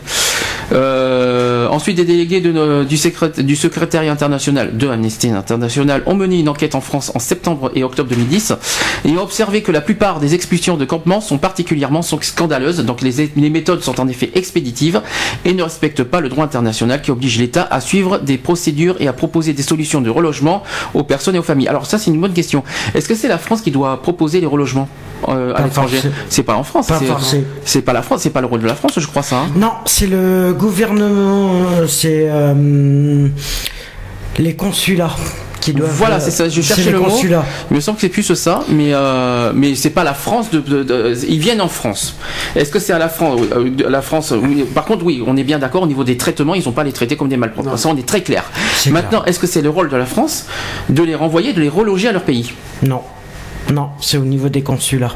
Il faut qu'ils voient au niveau des gouvernements, du consulat pour. euh, Est-ce que ça, en gros, est-ce que c'est le rôle de l'État français? Non, Ou est-ce je que pense c'est plus au, au con- au consulat de- du pays, euh, des personnes d'où le pays est concerné, quoi. Mm. Donc on va prendre l'exemple, euh, je sais pas, des, des Roumains, quoi. À la Mm. rigueur, Euh, ça dépend du, du consulat roumain. Aussi De. C'est trop facile. de- bah oui, c'est facile de mettre tout sur le dos de la France aussi. Euh, je veux bien croire que la France est une terre d'accueil, Mm. euh, mais bon, on n'est pas non plus responsable de tout. Mhm. Je veux dire, euh, on se donne déjà assez de mal à les accueillir, à faire en sorte qu'ils soient accueillis. Et là, je mets des parenthèses dans les, me- dans les meilleures conditions possibles, parce que c'est pas tout le temps le cas. Euh, voilà. Maintenant, il faut aussi que le- les consulats des pays euh, concernés met- euh, mettent aussi euh, de, de, de leur personne, quoi. Mettre en fa- fasse en sorte que l'intégration soit possible. Bien sûr. Et euh, devinez sur quoi aussi lutte l'Amnesty International? Toujours sur les discriminations, devinez dans quel domaine? Lutte LGBT. Voilà. Donc en fait, euh, c'est-à-dire que des millions de personnes LGBT rappellent ce que c'est qu'LGBT Qui c'est qui veut le dire Euh, les- euh, c'est euh, lesbien, euh, enfin lesbienne, gay, trans et j'en ai oublié un. Bi. Ben, bi, Voilà. bien sûr, quand même, je t'en prie. Oui. Euh, Forcément. forcément. Euh, ensuite, donc, des- donc en gros, euh, à travers le monde, ils sont, donc on est bien sûr victime de, de discrimination. Alors là, on- je vais parler dans le monde. On va parler plus dans le monde qu'en France. Surtout, en fait, euh, leur lutte et notre lutte derrière, on s'en fait partie. C'est surtout au niveau des, des peines euh, qui sont courues envers les homosexuels, dans le, surtout au niveau des pays d'Afrique. Mhm. Donc on parle d'emprisonnement, de torture et d'exécution. Voilà, donc ça c'est vraiment, ça, ça aussi, ça fait partie de notre combat. Et l'idée qu'un État puisse euh, tolérer, sanctionner et encourager ces pratiques est inacceptable, évidemment. Amnesty International, nous aussi au passage, soutient que toute personne, quelle que soit son orientation sexuelle ou son identité de genre, doit avoir accès à tous les droits énoncés dans trois points. La Déclaration universelle des droits, des droits de l'homme, forcément, le pacte international relatif aux droits civils et politiques, et le pacte international relatif aux droits économiques, sociaux et culturels. Ouais. Alors concernant l'état des lieux, dans 80 pays, l'homosexualité est toujours considérée comme illégale et dans certaines d'entre eux, les, les actes homosexuels sont punis de mort. Exact. Devinez dans quel pays?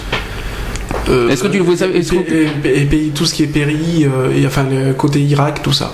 Alors, je suppose. au niveau peine de mort, hein, euh, parce que je parle pas d'emprisonnement, les emprisonnements, moi, je préfère même pas parler de la Russie avec ce qui s'est passé Oui. cette année, j'ai été dégoûté, été écœuré quand j'ai vu ça.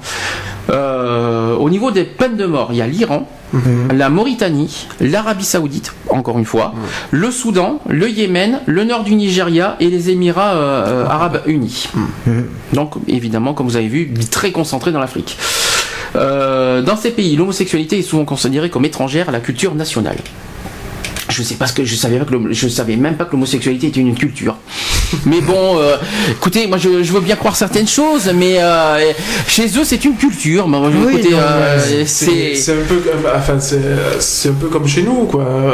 À l'heure qu'il est, on, on entend encore dire que voilà, être homosexuel c'est une tare, être bi c'est une tare, être trans c'est une tare, Mhm. parce que tout le monde sait très bien que l'homme est fait pour aller avec la femme et non avec autre chose. Donc voilà, c'est c'est un peu la même chose quoi. Je veux dire, donc il faut faut arrêter quoi. Soit- Bon, euh, que tu sois bi, trans ou je ne sais quoi, euh, tu restes quand même un être humain avant tout. Ouais, il y a- il y, y a quelque chose qui me dérange. Pourtant, on, a- on, a- on lutte sur ça. Mais j'ai- plus j'y réfléchis, plus je me dis si c'est bien de dire qu'on est une communauté. Non. Non, non, non. Parce que communauté, ça fait clan. Bien sûr, on est quand même Donc c'est pas bon ça.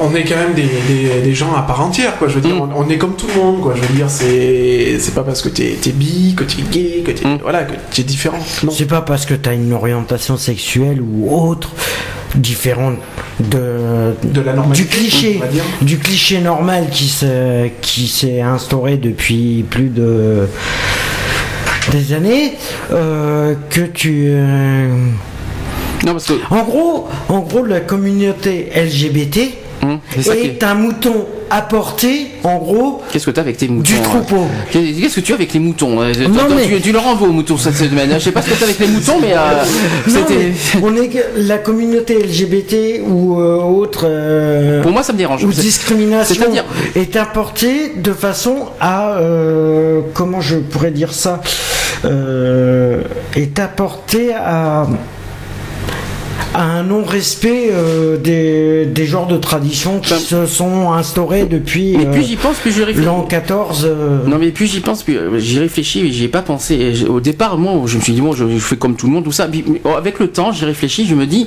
la commune, quand on dit qu'on est une communauté LGBT, euh, ça met, on, on se met à l'écart. Mais bien sûr. Et Mais ça c'est pas bon. Et c'est pas, On le- se- et c'est pas, bon le but ça. recherché de Euh, non, du tout. Et non. Donc il faut pas. euh, si on dit communauté LGBT, ça reste, ça inclut que les LGBT et, euh, et les autres euh, à part. Non. je- donc je suis vraiment pas d'accord sur ce principe-là. Je- Puis, puis j'y pense et que je me dis que le mot communauté est très mal euh, approprié.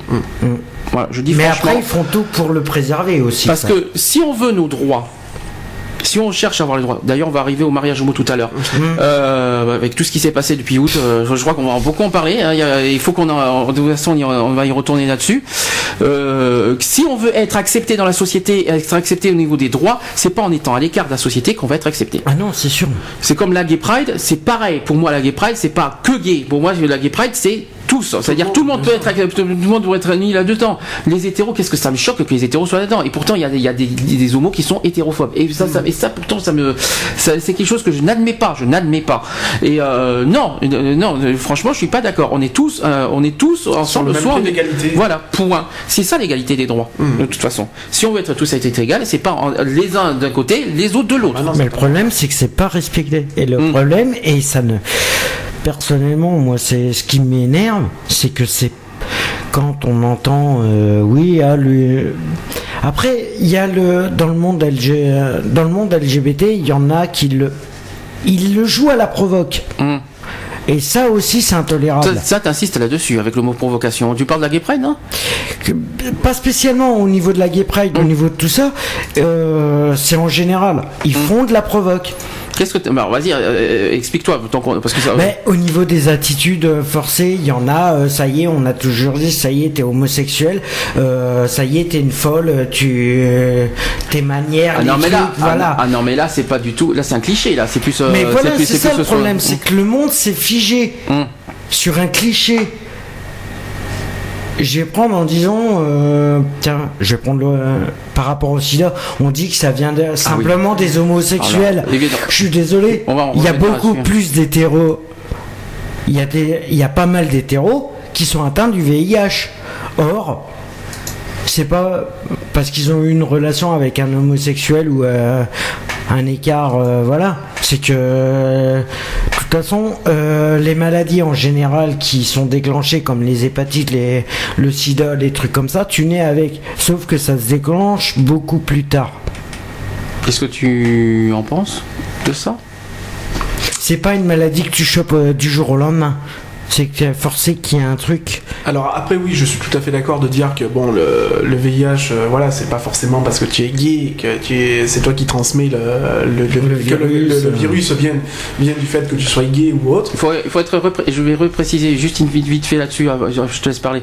C'est pas que, c'est pas que, euh, en fait, c'est sur, tout est reposé sur les homosexuels parce que voilà, dans- d'après les chiffres, c'est les homo- c'est les homosexuels qui ont le plus de risques. Oui, mais en même temps, Mais après, il faut arrêter les dire conneries, aussi quoi. que ça vient aussi du fait que maintenant, euh, beaucoup de personnes s'aperçoivent que maintenant, ben, au départ, quand tu étais gay et tout ça, tu te taisais, tu te faisais tout petit dans ton Mhm. coin, et que maintenant c'est devenu un sujet d'actualité beaucoup plus Courant. présent. Dans, à l'époque où on vit et donc eh ben, maintenant ça dérange donc eh Oui, la- voilà. la- le, moin- le- le moindre petit euh, grain de sable qui vient enrouiller la machine eh ben, il est pour nous quoi Voilà. donc euh, voilà, et ben, le VIH, c'est de notre faute. Forcément. Oui, voilà, il faut que tout, il faut, Enfin, aux, yeux de, aux yeux de tout le monde, c'est ça. Enfin, d'une grosse majorité euh, de personnes. Le, le- le VIH vient, vient de la faute des, des homos, des bi, des, des- des trans et tout ça. Mhm. Donc voilà, alors que le premier, si mes souvenirs sont bons et si ma Euh, je- connaissance générale me fait pas défaut, parce que j'en ai un minimum aussi, je crois même que le, le premier euh, cas de VIH a apparu En Afrique. en Afrique. En Afrique dans les années 70, Voilà. Euh, 60 même. Donc il faut. Et attention, attention à ce qu'on dit, les trans sont- sont for- ne sont pas forcément homo. Ouais. Ouais. En plus. Nuance, Mhm. attention à ce qu'on dit. Et les bis, c'est encore pire. Et quand, il- Ils et sont quand- hétéros et homo. Alors, youpi et quand le VIH est arrivé en France, c'est un scientifique qui se l'est injecté, apparemment. Oui. Quand il a trouvé le truc, il, se leur, euh, Je- il y aurait eu des tests euh, qui auraient été faits pour savoir si. euh, là, je peux que me référer à ta connaissance. C'est un article qui est paru justement il y a. Il y a, il y a deux ans. Un peu plus de deux ans.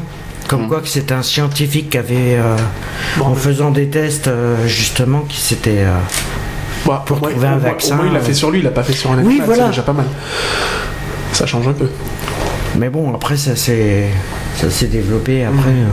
Mais on- Bon, maintenant, il faut savoir aussi qu'il y a quand même des traitements euh, qui sont qui le ralentissent, mais qui, qui, qui sont assez lourds, qui sont assez lourds parce que bon, moi je, je connais personnellement une personne qui a bénéficié euh, de la trithérapie, Mhm. qui a été une des personnes, des premières à bénéficier de la trithérapie, et maintenant euh, son- sa maladie est quasiment à l'heure qu'il est euh, inexistante. Oui. Donc voilà, Ça, grâce à ce- ça la grâce ralentit, ça la. alors, ça le, vir- le virus est toujours présent, mais n'est aussi actif. Oui, il se développe moins que, Voilà, qu'une personne euh, qui fait pas les traitements euh, adaptés. Donc, je disais par rapport au suicide, Mhm. euh, parce que lundi dernier, c'était la journée mondiale de la prévention du suicide, euh, un des sujets qui nous, qui nous porte à cœur également. Euh, Qu'est-ce que je voulais dire là-dessus? J'ai plein de, de choses. Donc, d'abord, par rapport au gouvernement, il est, euh, le gouvernement espère endiguer les suicides des personnes âgées, euh, qui ont le plus souvent lieu à domicile. Grâce à des mesures comme des mesures comme la formation renforcée des professionnels de l'aide à domicile, euh, et ça a été annoncé euh, lundi dernier par la ministre en charge de ce dossier, c'est-à-dire Michel Delaunay, est, qui est très connu à Bordeaux. Euh, à l'occasion de la journée mondiale du- de prévention du suicide organisée par euh, l'ONU, l'ONU que je regarde, l'OMS plutôt. Pourquoi- L'OMS. L'OMS, l'Organisation mondiale de la santé, ça sera mieux. Oui, c'est l'OMS. Euh, oui. La ministre a rendu visite à une bénévole de l'association Au bout du fil, euh, qui depuis 2007 propose à des personnes seules de recevoir un appel téléphonique une ou deux fois par semaine.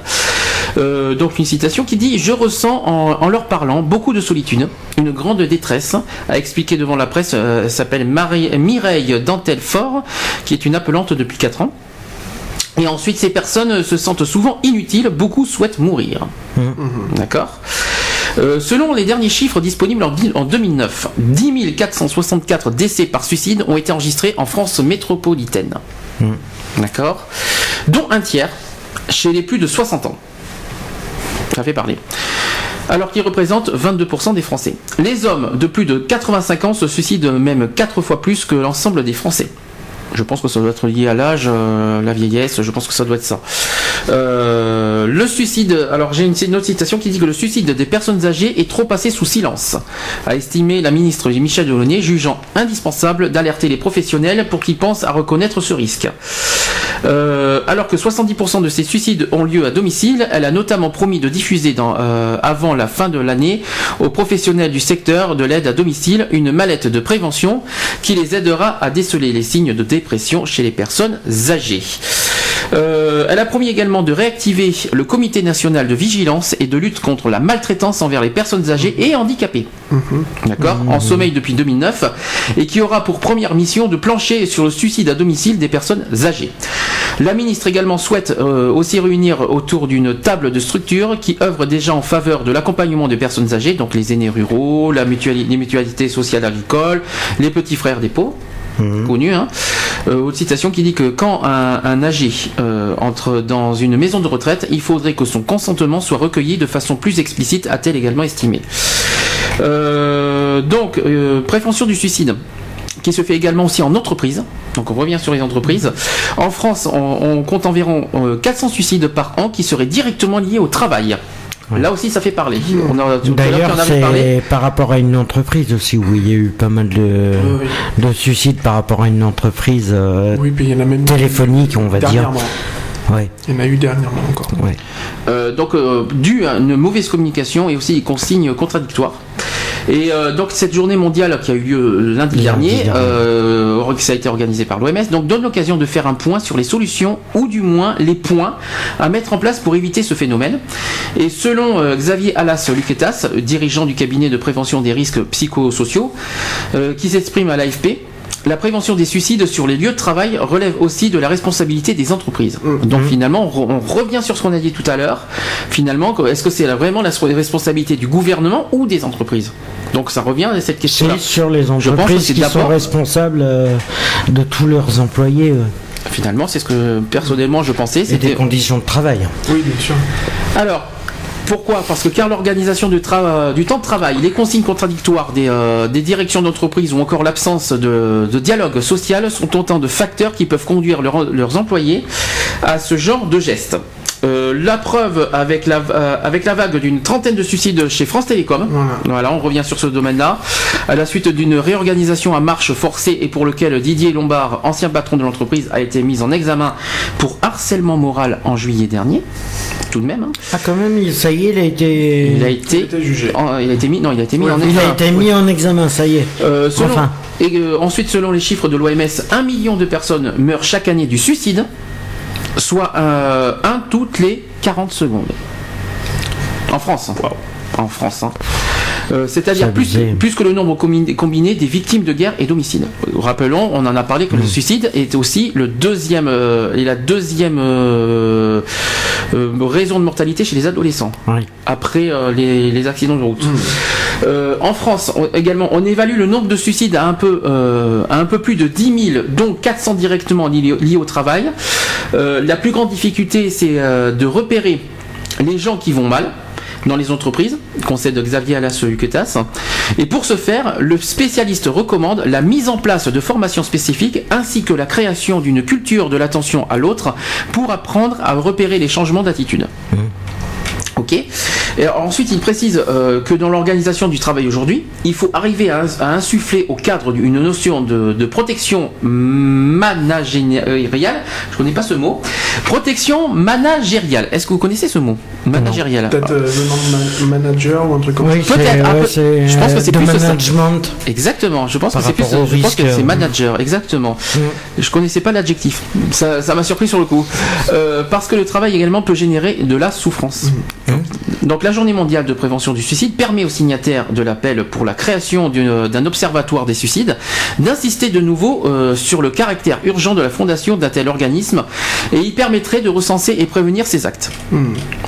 Euh, ensuite, j'ai euh, un autre euh, un autre truc sur sur un sur un site qui qui demande en fait que ce, que cette journée-là permet de rompre les solitudes. Voilà.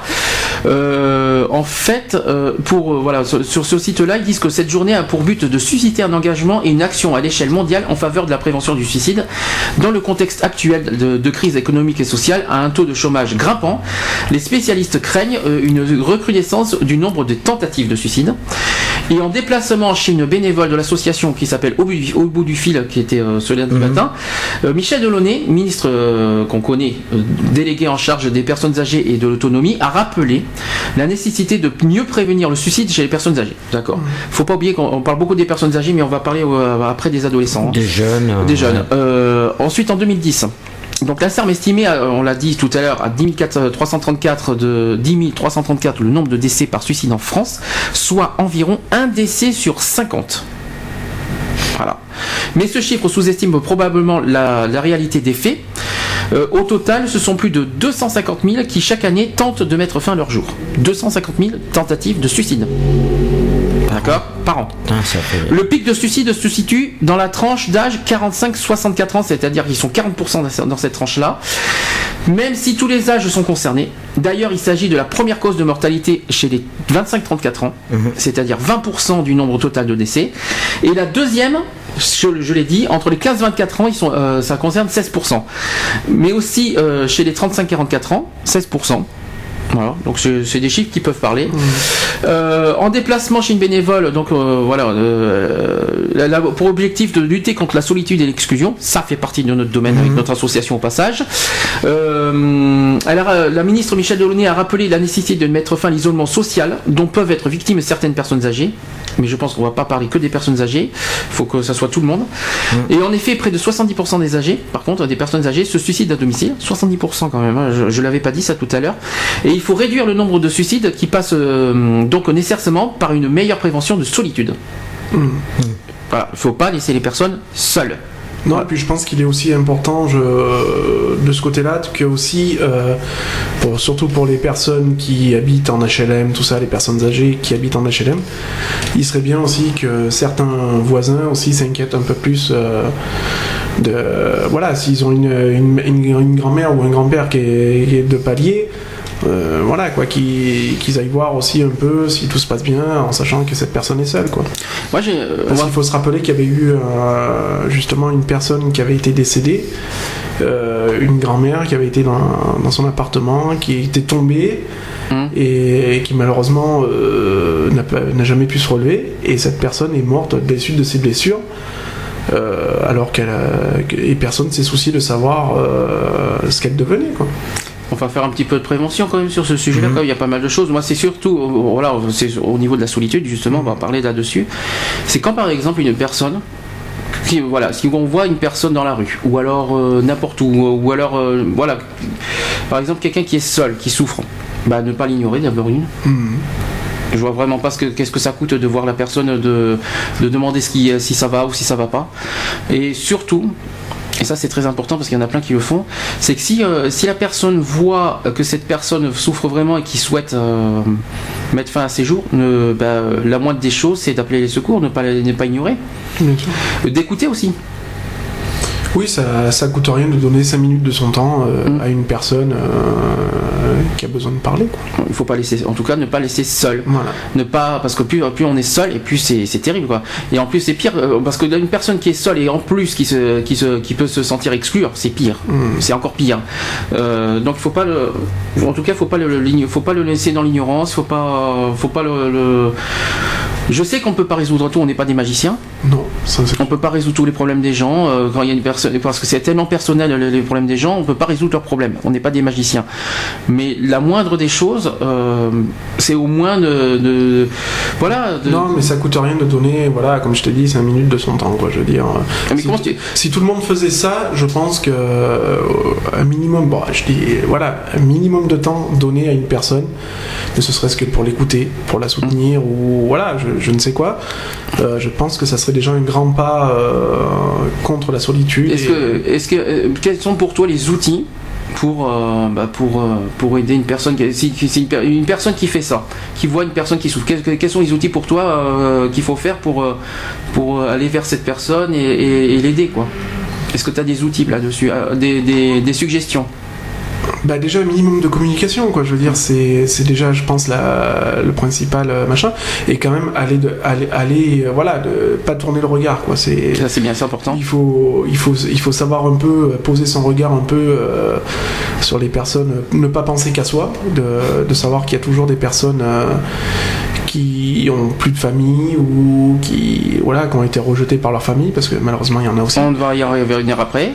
donc euh, voilà, il faut savoir, ouais, il faut savoir donner de son temps, quoi. Je veux dire, c'est après les outils, euh, j'ai pas forcément euh, réponse à tout non plus, mais euh, voilà, moi je dis se, po- se poser 5 minutes et donner de son temps parce que ça peut arriver à n'importe qui, même à nous-mêmes du jour au lendemain, quoi.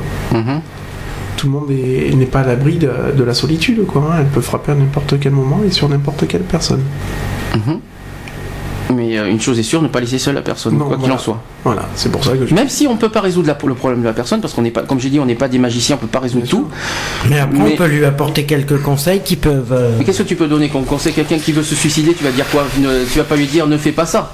Faut Mais que tu, faut trouver- il faut tu trouver- vas essayer de. Tu vas faire un, tu vas pas un dire. dialogue ps- euh, mais- psychologique. Oui, mais si la personne n'est pas en état de t'écouter, voilà, il faut- en fait, il faut trouver le bon mot, il faut trouver les bonnes, les, les bons trucs pour, euh, voilà, pour, Ouais, mais pour bon, éviter qu'il passe si- à l'acte. Le Ouais, problème, mais après, si la personne euh, n'est pas dans le.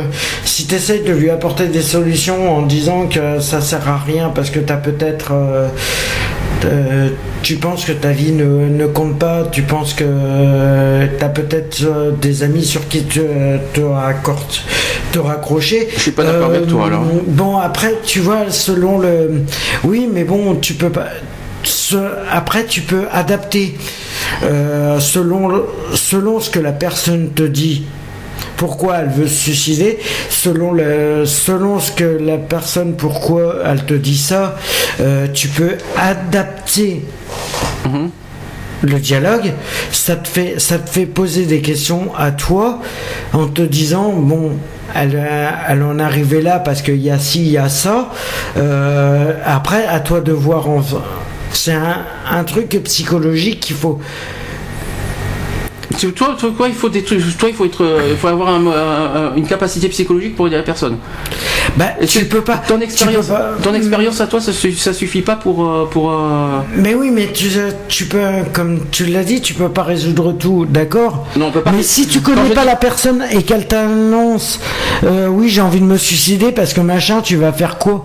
Bah, Tu vas à part essayer de psychologiquement de l'aider psychologiquement, tu peux faire quoi? Tu vas lui dire, bah vas-y, prends ton couteau et euh, Mais non, bien sûr que non. Non, je sais pas. Non, À mais j'ai si jamais t'es- dit ça.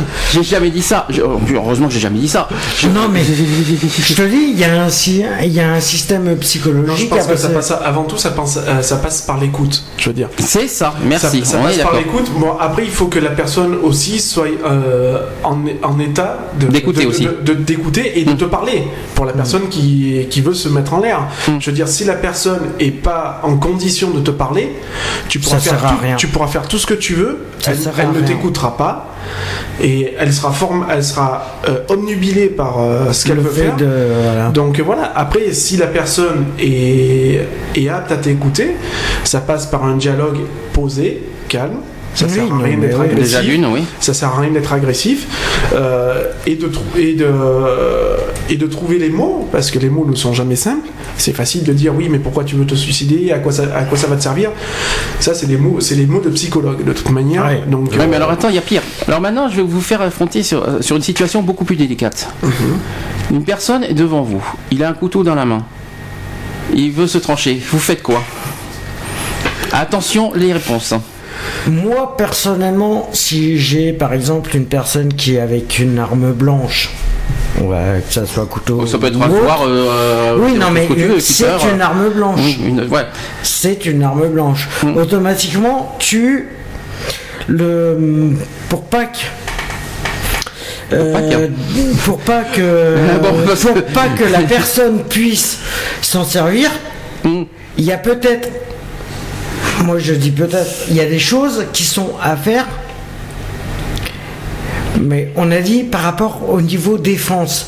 Au niveau défense, il y a, on dit par exemple par rapport au, au karaté, au judo et tout ça, Alors là, je te. il y a un système de Non, défense très que t'as pas le droit, que t'as pas le droit de te tu, servir ne, de. tu ne peux pas utiliser le self-défense dans une condition comme ça. C'est impossible. Déjà, t'as pas le droit. Et deux, c'est dangereux parce que essayer d'arrêter, d'arrêter euh, Parce que la personne ce avec un couteau, euh, blesser toi-même. tu veux, ça se retourne contre Oui, toi. hein. ça peut se retourner contre toi, mais si tu la laisses et que tu essayes d'entamer un dialogue justement et qu'elle a encore l'arme, ça peut se retourner aussi contre toi. Bien sûr. Bien sûr. Parce qu'il suffit, il suffit qu'ils comprennent un mot différemment et c'est fini. Mhm. Alors le risque, le risque il est. Il n'y en a qu'une solution. De, de toute manière, Il y en a euh, qu'une. La, la solution, elle Mais est simple. faire Elle est simple. Eh ben, le C'est dialogue. C'est le dialogue. Bien sûr. Oui, mais C'est de calmer s'il est dans cette idée, s'il est dans cette idée d'idée de se suicider, automatiquement, Non, mais- le dialogue n'est pas forcé. Une personne qui est sur le point de se suicider, déjà euh, nerveusement est très instable. Donc la priorité c'est de, la- de calme. de calmer. La priorité c'est de la calmer. Donc ça passe par le dialogue et d'une voix la plus douce possible. Mhm. Faut pas non plus chuchoter. Ah oui, non, c'est Mais sûr. la parler, lui parler posément, avec des mots clairs, simples. Et après, cette personne-là, bon, en le souhaitant par chance, qui est cette personne enlève ou a le mouvement de baisser, de baisser ne ce serait-ce que 5-10 minutes la garde, Automatiquement. Après, Là, tu- après, à toi de, après, à- après, à toi de continuer dans le dialogue, tout en, en ayant un rapprochement vers cette personne, Mm. à lui choper la main et tu lui retires le couteau et puis bon bah après voilà. Alors- C'est- bon après je, je peux ça peut rentrer dans le cadre de la science-fiction non plus mais euh, voilà. Euh, mais ça passe Ouais, avant tout par le dialogue Il y a des clair. fois, c'est sûr que par rapport au dialogue, c'est comme je te dis, c'est sûr, il y a le dialogue, t'es d'accord. Ça peut fonctionner par rapport au dialogue. Le- la personne va baisser sa garde, ou soit ça peut empirer. Mhm. Et tu peux pas le savoir à l'avance. Mais là, si tu fais, si tu commences par le dialogue et la personne, tu, par exemple, tu veux essayer de lui dire euh, un mot et que lui, par exemple, tu penses qu'il l'a bien pris et en fin de compte il l'a mal pris, automatiquement, euh, tu fais comment? J'ai André qui est toujours parmi nous, vous inquiétez Mhm. pas. hein, et- il, il me dit le dialogue. Alors j'esp- je sais pas, je sais pas dans quel sens du terme il me dit ça. Il me dit toucher le point sensible. Alors j'espère que c'est pas. Oui alors Euh, je- il faut, il faut- il est-ce que je euh, pense que c'est toucher le point sensible par le dialogue, je Oui, pense. C'est voilà. ça qu'il voulait dire. Donc- et, et lui, et, euh, il, rajoute, il rajoute aussi lui dire de penser à sa famille. Mais euh, je sais pas oui, si. mais- si après, on ça dans dépend. le contexte C'est que voilà. le- la, la personne euh, s'est brouillée avec toute sa famille et qu'il en est arrivé là par rapport à ça ou, ou par une accumulation de plein de petits problèmes, Mm. euh, lui dire de penser à sa famille, ça lui sert à rien, ça va plus ça. empirer la chose. Ouais. Donc, euh, Voilà, c'est ça. C'est que c'est à double tranchant. Le, fait- le problème, il est là. Oui, par contre, une personne, je sais pas, qui a, qui a subi un mal-être au, au- au travail ou je ne sais quoi. Mm. Euh, bon, ben voilà, écoute, t'es père de famille, vas-y, qu'est-ce que tu vas faire? Tu vas pas laisser ta femme avec trois gosses Voilà, pense à ta famille. Dans ces conditions-là, oui. Mais après, si cette, la personne est, est brouillée dans le, dans, au niveau familial, euh, tu, c'est Tu c'est pas, pas. c'est pas, Tu c'est pas peux- ça qu'il faut dire. ça, C'est sûr. pas la bonne solution. Mhm. Après, il y a beaucoup de choses qui font en qui font que euh, après selon par exemple si tu as une personne qui veut se suicider automatiquement euh, tu vas c'est vrai que tu vas commencer par rapport à un dialogue et après tu vas selon le, le degré je vais dire ça le degré de d'assistance ou de la personne qui veut suicider ou de la personne intervenante euh, va va essayer de formuler son dialogue en phase en fonction ouais je sais pas putain c'est Ah, c'est délicat, non non c'est des sujets qui sont assez délicats c'est vrai que le suicide Maintenant, c'est sûr que si t'es par face rapport à- aux réactions tu peux jamais savoir ce qui va si se t'es passer. face à un jeune, euh, même un ado ou même un, un plus, un plus âgé qui est en, en état euh, bon, ben, de, de se mettre en l'air, euh, bon ben là oui, tu peux lui parler, euh, voilà, tu vas lui dire, mais attends, tu, tu vas gâcher ta vie, t'as quoi, t'as 15 ans, t'as encore tout à prouver, t'as encore tout à te prouver, euh, ça va t'avancer à quoi de te, de, de, de- de te jeter en l'air quoi? mais la plupart euh, le problème qui est c'est que maintenant Après c'est de comprendre aussi le mal-être de la personne. aussi Eh bien, toujours sur le suicide, et là on va passer euh, d'un au- d'un d'un autre côté. Enfin, il, faut, il faut bien qu'on parle de ça aussi. Euh, là, j'ai le titre, euh, vous allez me dire si ça vous parle. L'homosexualité n'est pas un facteur de risque de suicide, l'homophobie, oui. Est-ce que ça vous parle? L'homosexualité N'est pas, un facteur de risque de suicide, l'homophobie, oui. Oui, l'homophobie, oui, puisque c'est ça, ça reste quand même euh, un point discriminant. Donc, euh, Est-ce que, alors, est-ce que, Euh, est-ce- ben moi, je suis pas alors, je suis pas totalement d'accord, moi. non moi je suis pas d'accord Je suis d'accord sur le fond, mais je suis pas 100% d'accord parce qu'il y en a qui se suicident du fait qu'ils n'assument pas ce qu'ils sont. aussi. Ou le, et la plupart du temps, et ça c'est au niveau des, des, des adolescents, Mhm. le fait que euh, les, au niveau familial, c'est vrai que la plupart rejettent. euh, c'est sûr, si tu tombes sur, euh, c'est sûr que si ton gamin euh, te- t'annonce du jour au lendemain, oui, bon bah voilà, papa, maman, je suis homosexuel, tout ça. Mhm. Bon, le choc est là, de toute manière. Pour, pour les parents, le choc est là. Après, euh, après, il faut quand même aussi être minimum diplomate. Euh, faut que les parents rentrent dans un, dans un, euh, parce que la réponse, elle est automatique. C'est putain, c'est- ouais, voilà, c'est notre faute et tout. Qu'est-ce qu'on a fait pour que ça se. Oui. Non, c'est pas de la faute des parents. C'est tout. C'est la personne qui a choisi qui a choisi cette, enfin je sais pas si le mot choisir est, est bien approprié, mais euh, a choisi cette vie-là, cette, Cette orient- orientation-là, cette, orientation-là, et que cette personne se sent plus proche, si elle est homo- homosexuelle, des hommes, Si elle est euh, Au niveau écoute, au niveau. Voilà. Ouais, voilà, il y a. un- Après, euh, voilà, tu peux pas. Après, ça, malheureusement, ça se commande pas, quoi. Je veux dire, c'est. Après, c'est au fond de soi, quoi. Alors, Voilà. Et c'est ça le problème, c'est que. donc le- l'article que j'ai sur moi, et ce n'est pas, c'est pas les moindres. En fait, c'est euh, l'association Le Refuge auquel on fait un grand coucou et qu'on euh, on pense à, eux- on passe à- on pense à eux et on les oublie pas. En fait, euh, il se pose la question de, sur euh, le million de, de personnes qui se donnent la mort, combien de jeunes homos? Voilà ce que euh, voilà l'interrogation du refuge. Parce que moi personnellement, je ne sais pas. Moi non plus. Voilà, ben on va en, on va en débattre.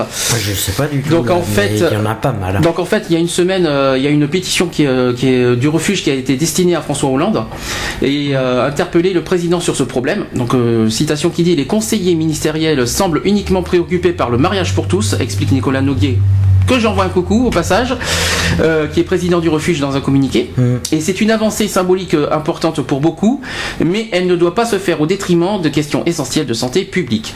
L'homophobie et ses conséquences sur les minorités sexuelles, en particulier chez les jeunes en souffrance. Donc un baromètre santé euh, de l'Institut euh, de veille sanitaire, c'est l'I- l'INVS, de 2005 donne les homosexuels et bisexuels comme une population dite à risque. J'ai horreur de ça déjà, je, vous le dis franchement, je, je- c'est quelque chose qui me... Hein Voilà, et j'en ai parlé. Euh, les homosexuels et bisexuels masculins présentent 2 à 7 fois plus de risques d'avoir fait une tentative de suicide que les hommes hétérosexuels. Alors d'après Eh ben moi je suis faux.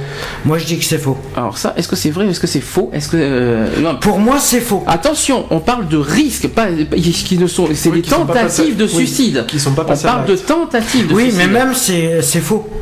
C'est faux. Eh ben, pour moi, c'est pas. faux. Eh ben, je ne sais pas. Et surtout pourquoi si c'est vrai? Parce Alors que- si c'est vrai, le pourquoi? Maintenant, euh, c'est Que tu que tu sois, euh, je vois pas le, je vois pas pourquoi il se base par rapport aux tentatives de suicide. Que tu sois homo ou bi, je vois pas le rapport. Il y a- Alors- il y a beaucoup de jeunes hétérosexuels qui, qui font des tentatives de suicide et ça n'a rien à voir euh, avec l'orientation sexuelle ou autre. C'est parce qu'il y a peut-être des soucis familiaux, ils ont peut-être des problèmes euh, à suivre les cours scolaires. euh, voilà, on peut pas savoir. alors à côté de ça, j'ai aussi le chiffre des lesbiennes, lesbiennes et bisexuelles E ELES, e 2 Mmh. LES. Oui, des Euh, lesbiennes qui sont bi. je, euh, je le précise oui. bien. Donc le rapport est de 1,4 à 2,7 fois supérieur aux femmes hétéros. Ouais, bah, Bon. excuse-moi du peu, mais moi là je. Alors peut-être euh, des explications, on va essayer, Oui, on va essayer d'en dé- oui. débattre. Donc pourquoi cette prévalence euh, des idées suicidaires chez les homosexuels et notamment chez les 15-25 ans, il faut pas les oublier. hein. Ah, et 15, 25 ans, oui, Là, là. ça change, là ça change. oui, non, mais c'est par rapport aux jeunes. Oui. Mais le problème. Mais il y a les- c'est- l'exclusion des parents. Mais oui. Mais enfin. Non, mais. Tout à fait. Mais voilà, enfin, mais après c'est selon les situations et c'est pas parce que c'est forcément parce que t'es homosexuel euh, que qu'il y a le plus de soucis, qu'il y a le plus de suicides, de tentatives de suicide. Faut arrêter. On va essayer d'en débattre. C'est parce qu'il y a, il y a beaucoup de, de jeunes hétéros qui ont peut-être des soucis personnels c'est ce- liés à la situation de famille ou autre qui font des tentatives de suicide. on va- on va essayer, on va, on va lire le sujet, on va essayer de, de- de décortiquer tout ça et on va essayer de, de donner nos, nos avis, nos points de vue, tout ça. De, on, va, on va faire les choses- dans l'ordre. Donc pour Jean-Marie Firion, qui est sociologue et co-auteur des minorités sexuelles face au risque suicidaire, l'hypothèse la plus pertinente, c'est l'homophobie persistante dans les cours de récré et les foyers. Donc y a une citation qui dit Une enquête canadienne montre que les jeunes qui sont victimes d'agressions homophobes, alors qu'ils sont hétérosexuels, pensent davantage au suicide dans des proportions qui ne sont pas différentes de celles des jeunes gays et lesbiennes. On voit bien que ce n'est pas l'homosexualité qui crée le risque du suicide, mais l'homophobie.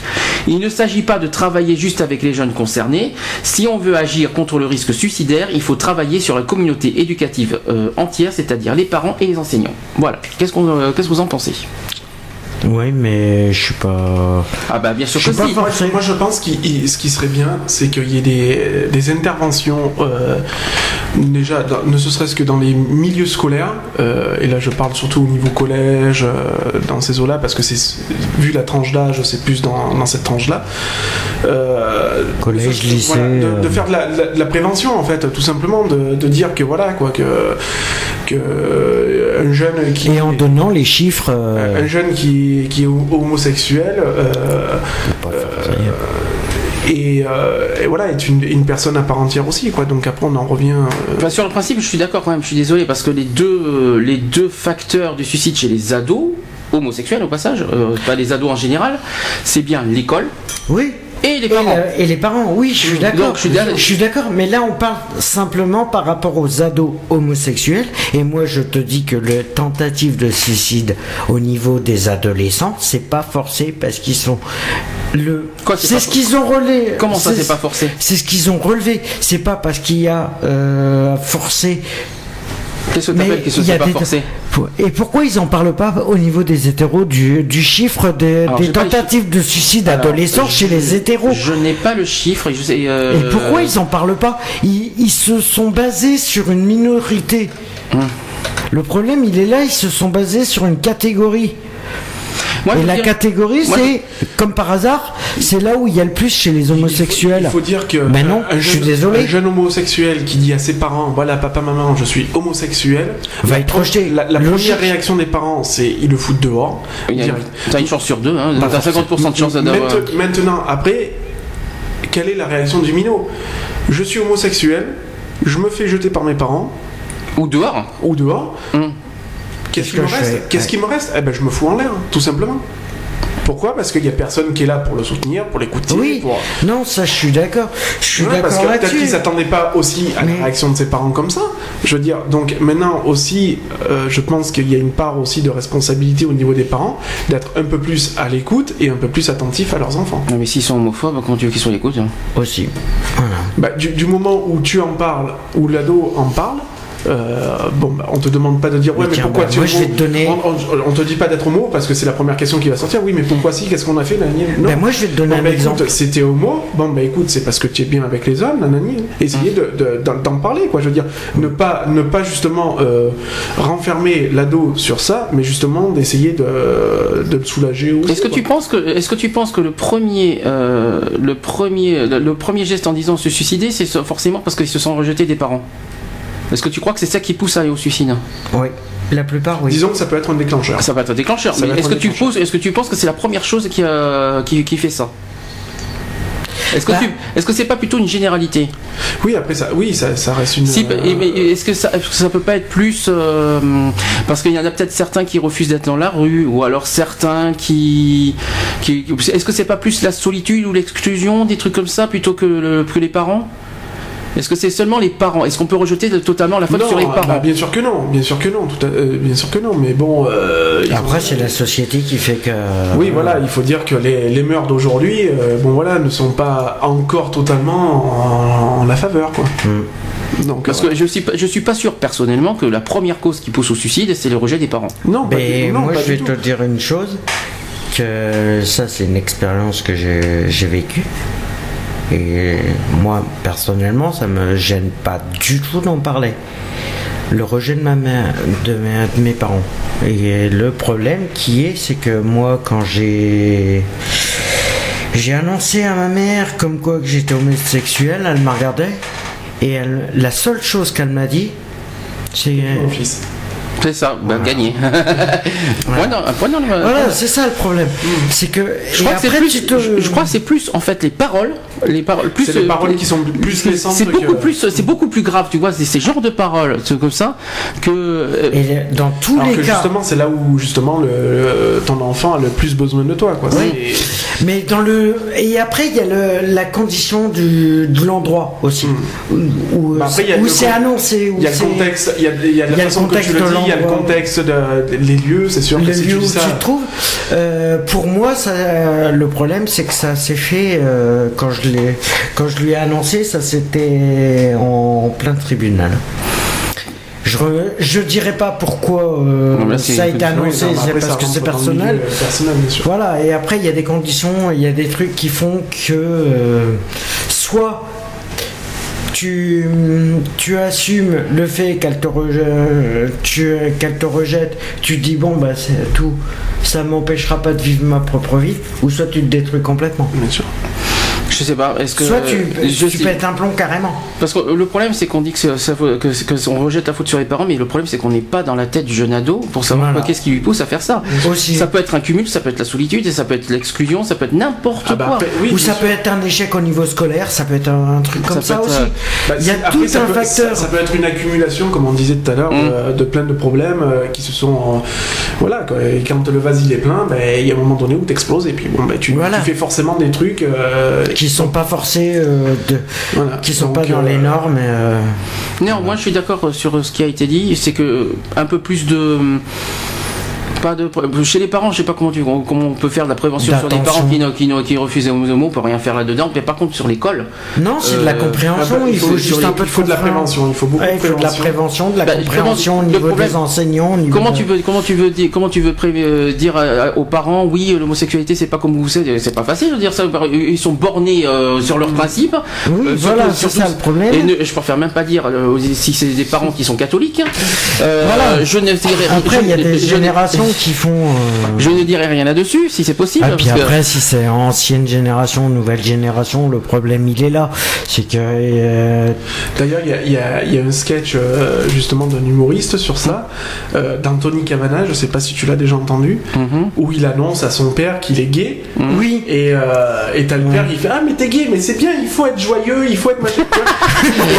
oui, voilà, il l'a Et- pris. euh, Et à un moment donné, il lui dit Oui, mais papa, voilà, Kevin et moi, on se, on se broute l'anus. Il fait Ah, parce qu'en plus, vous parlez latin, mais c'est bien le latin et tout, tu vois.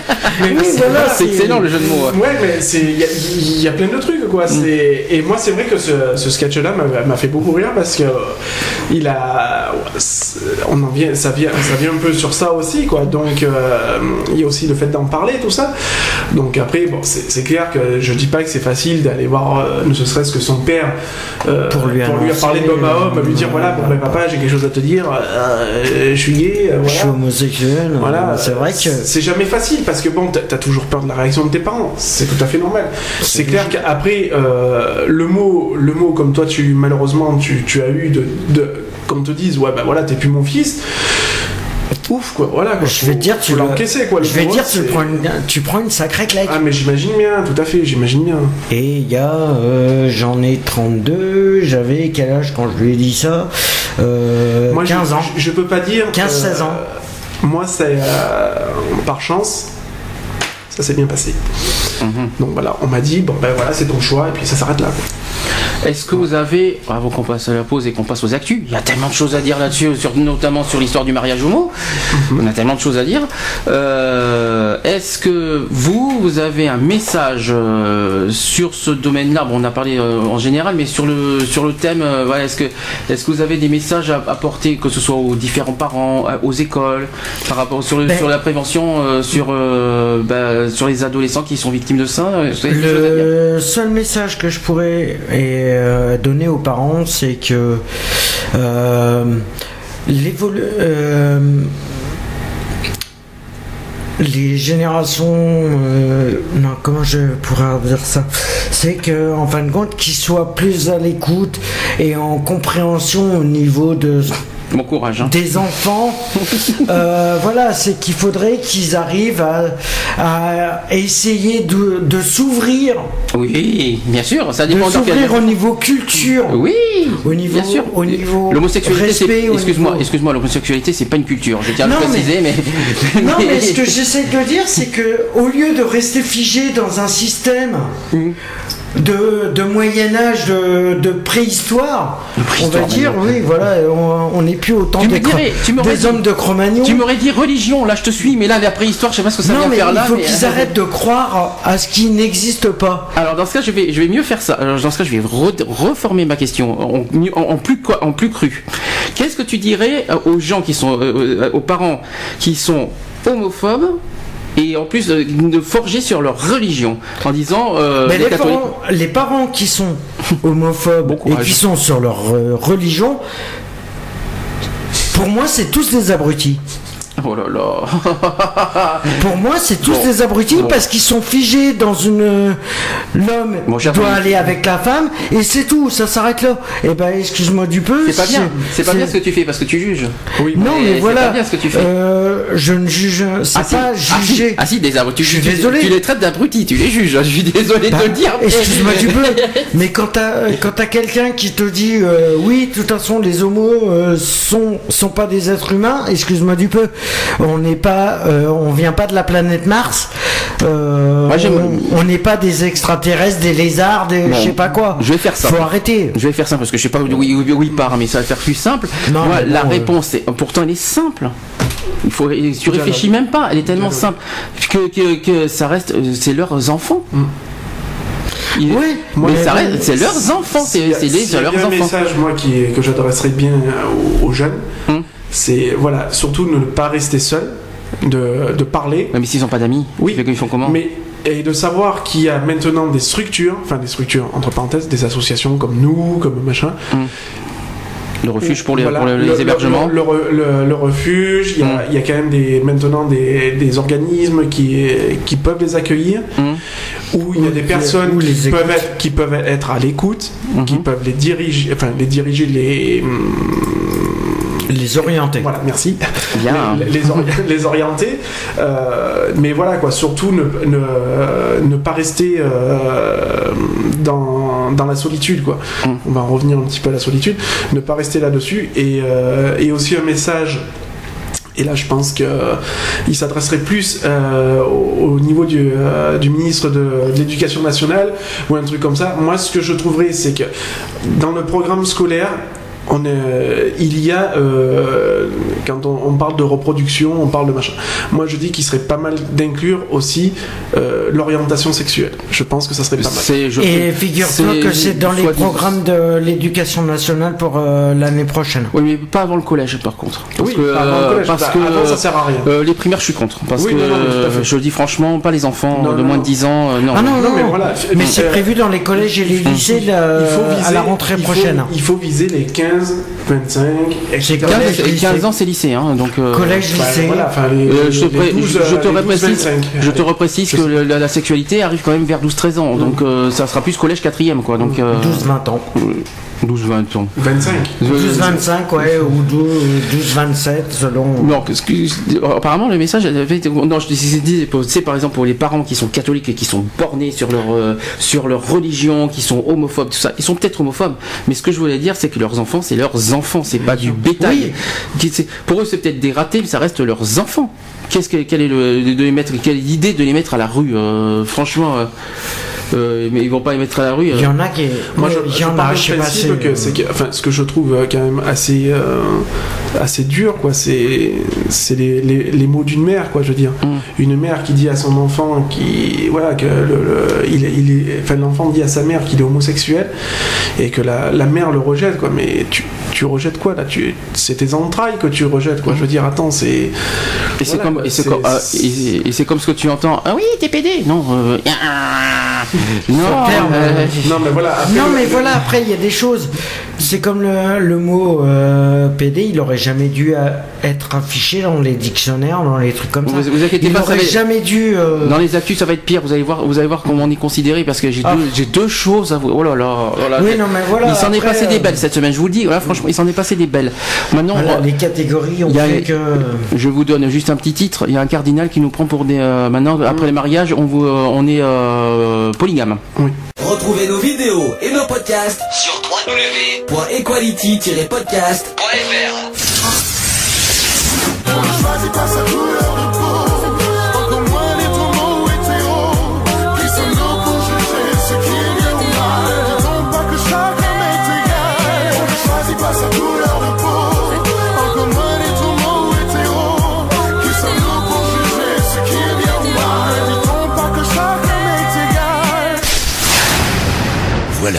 c'est fini. À très bientôt.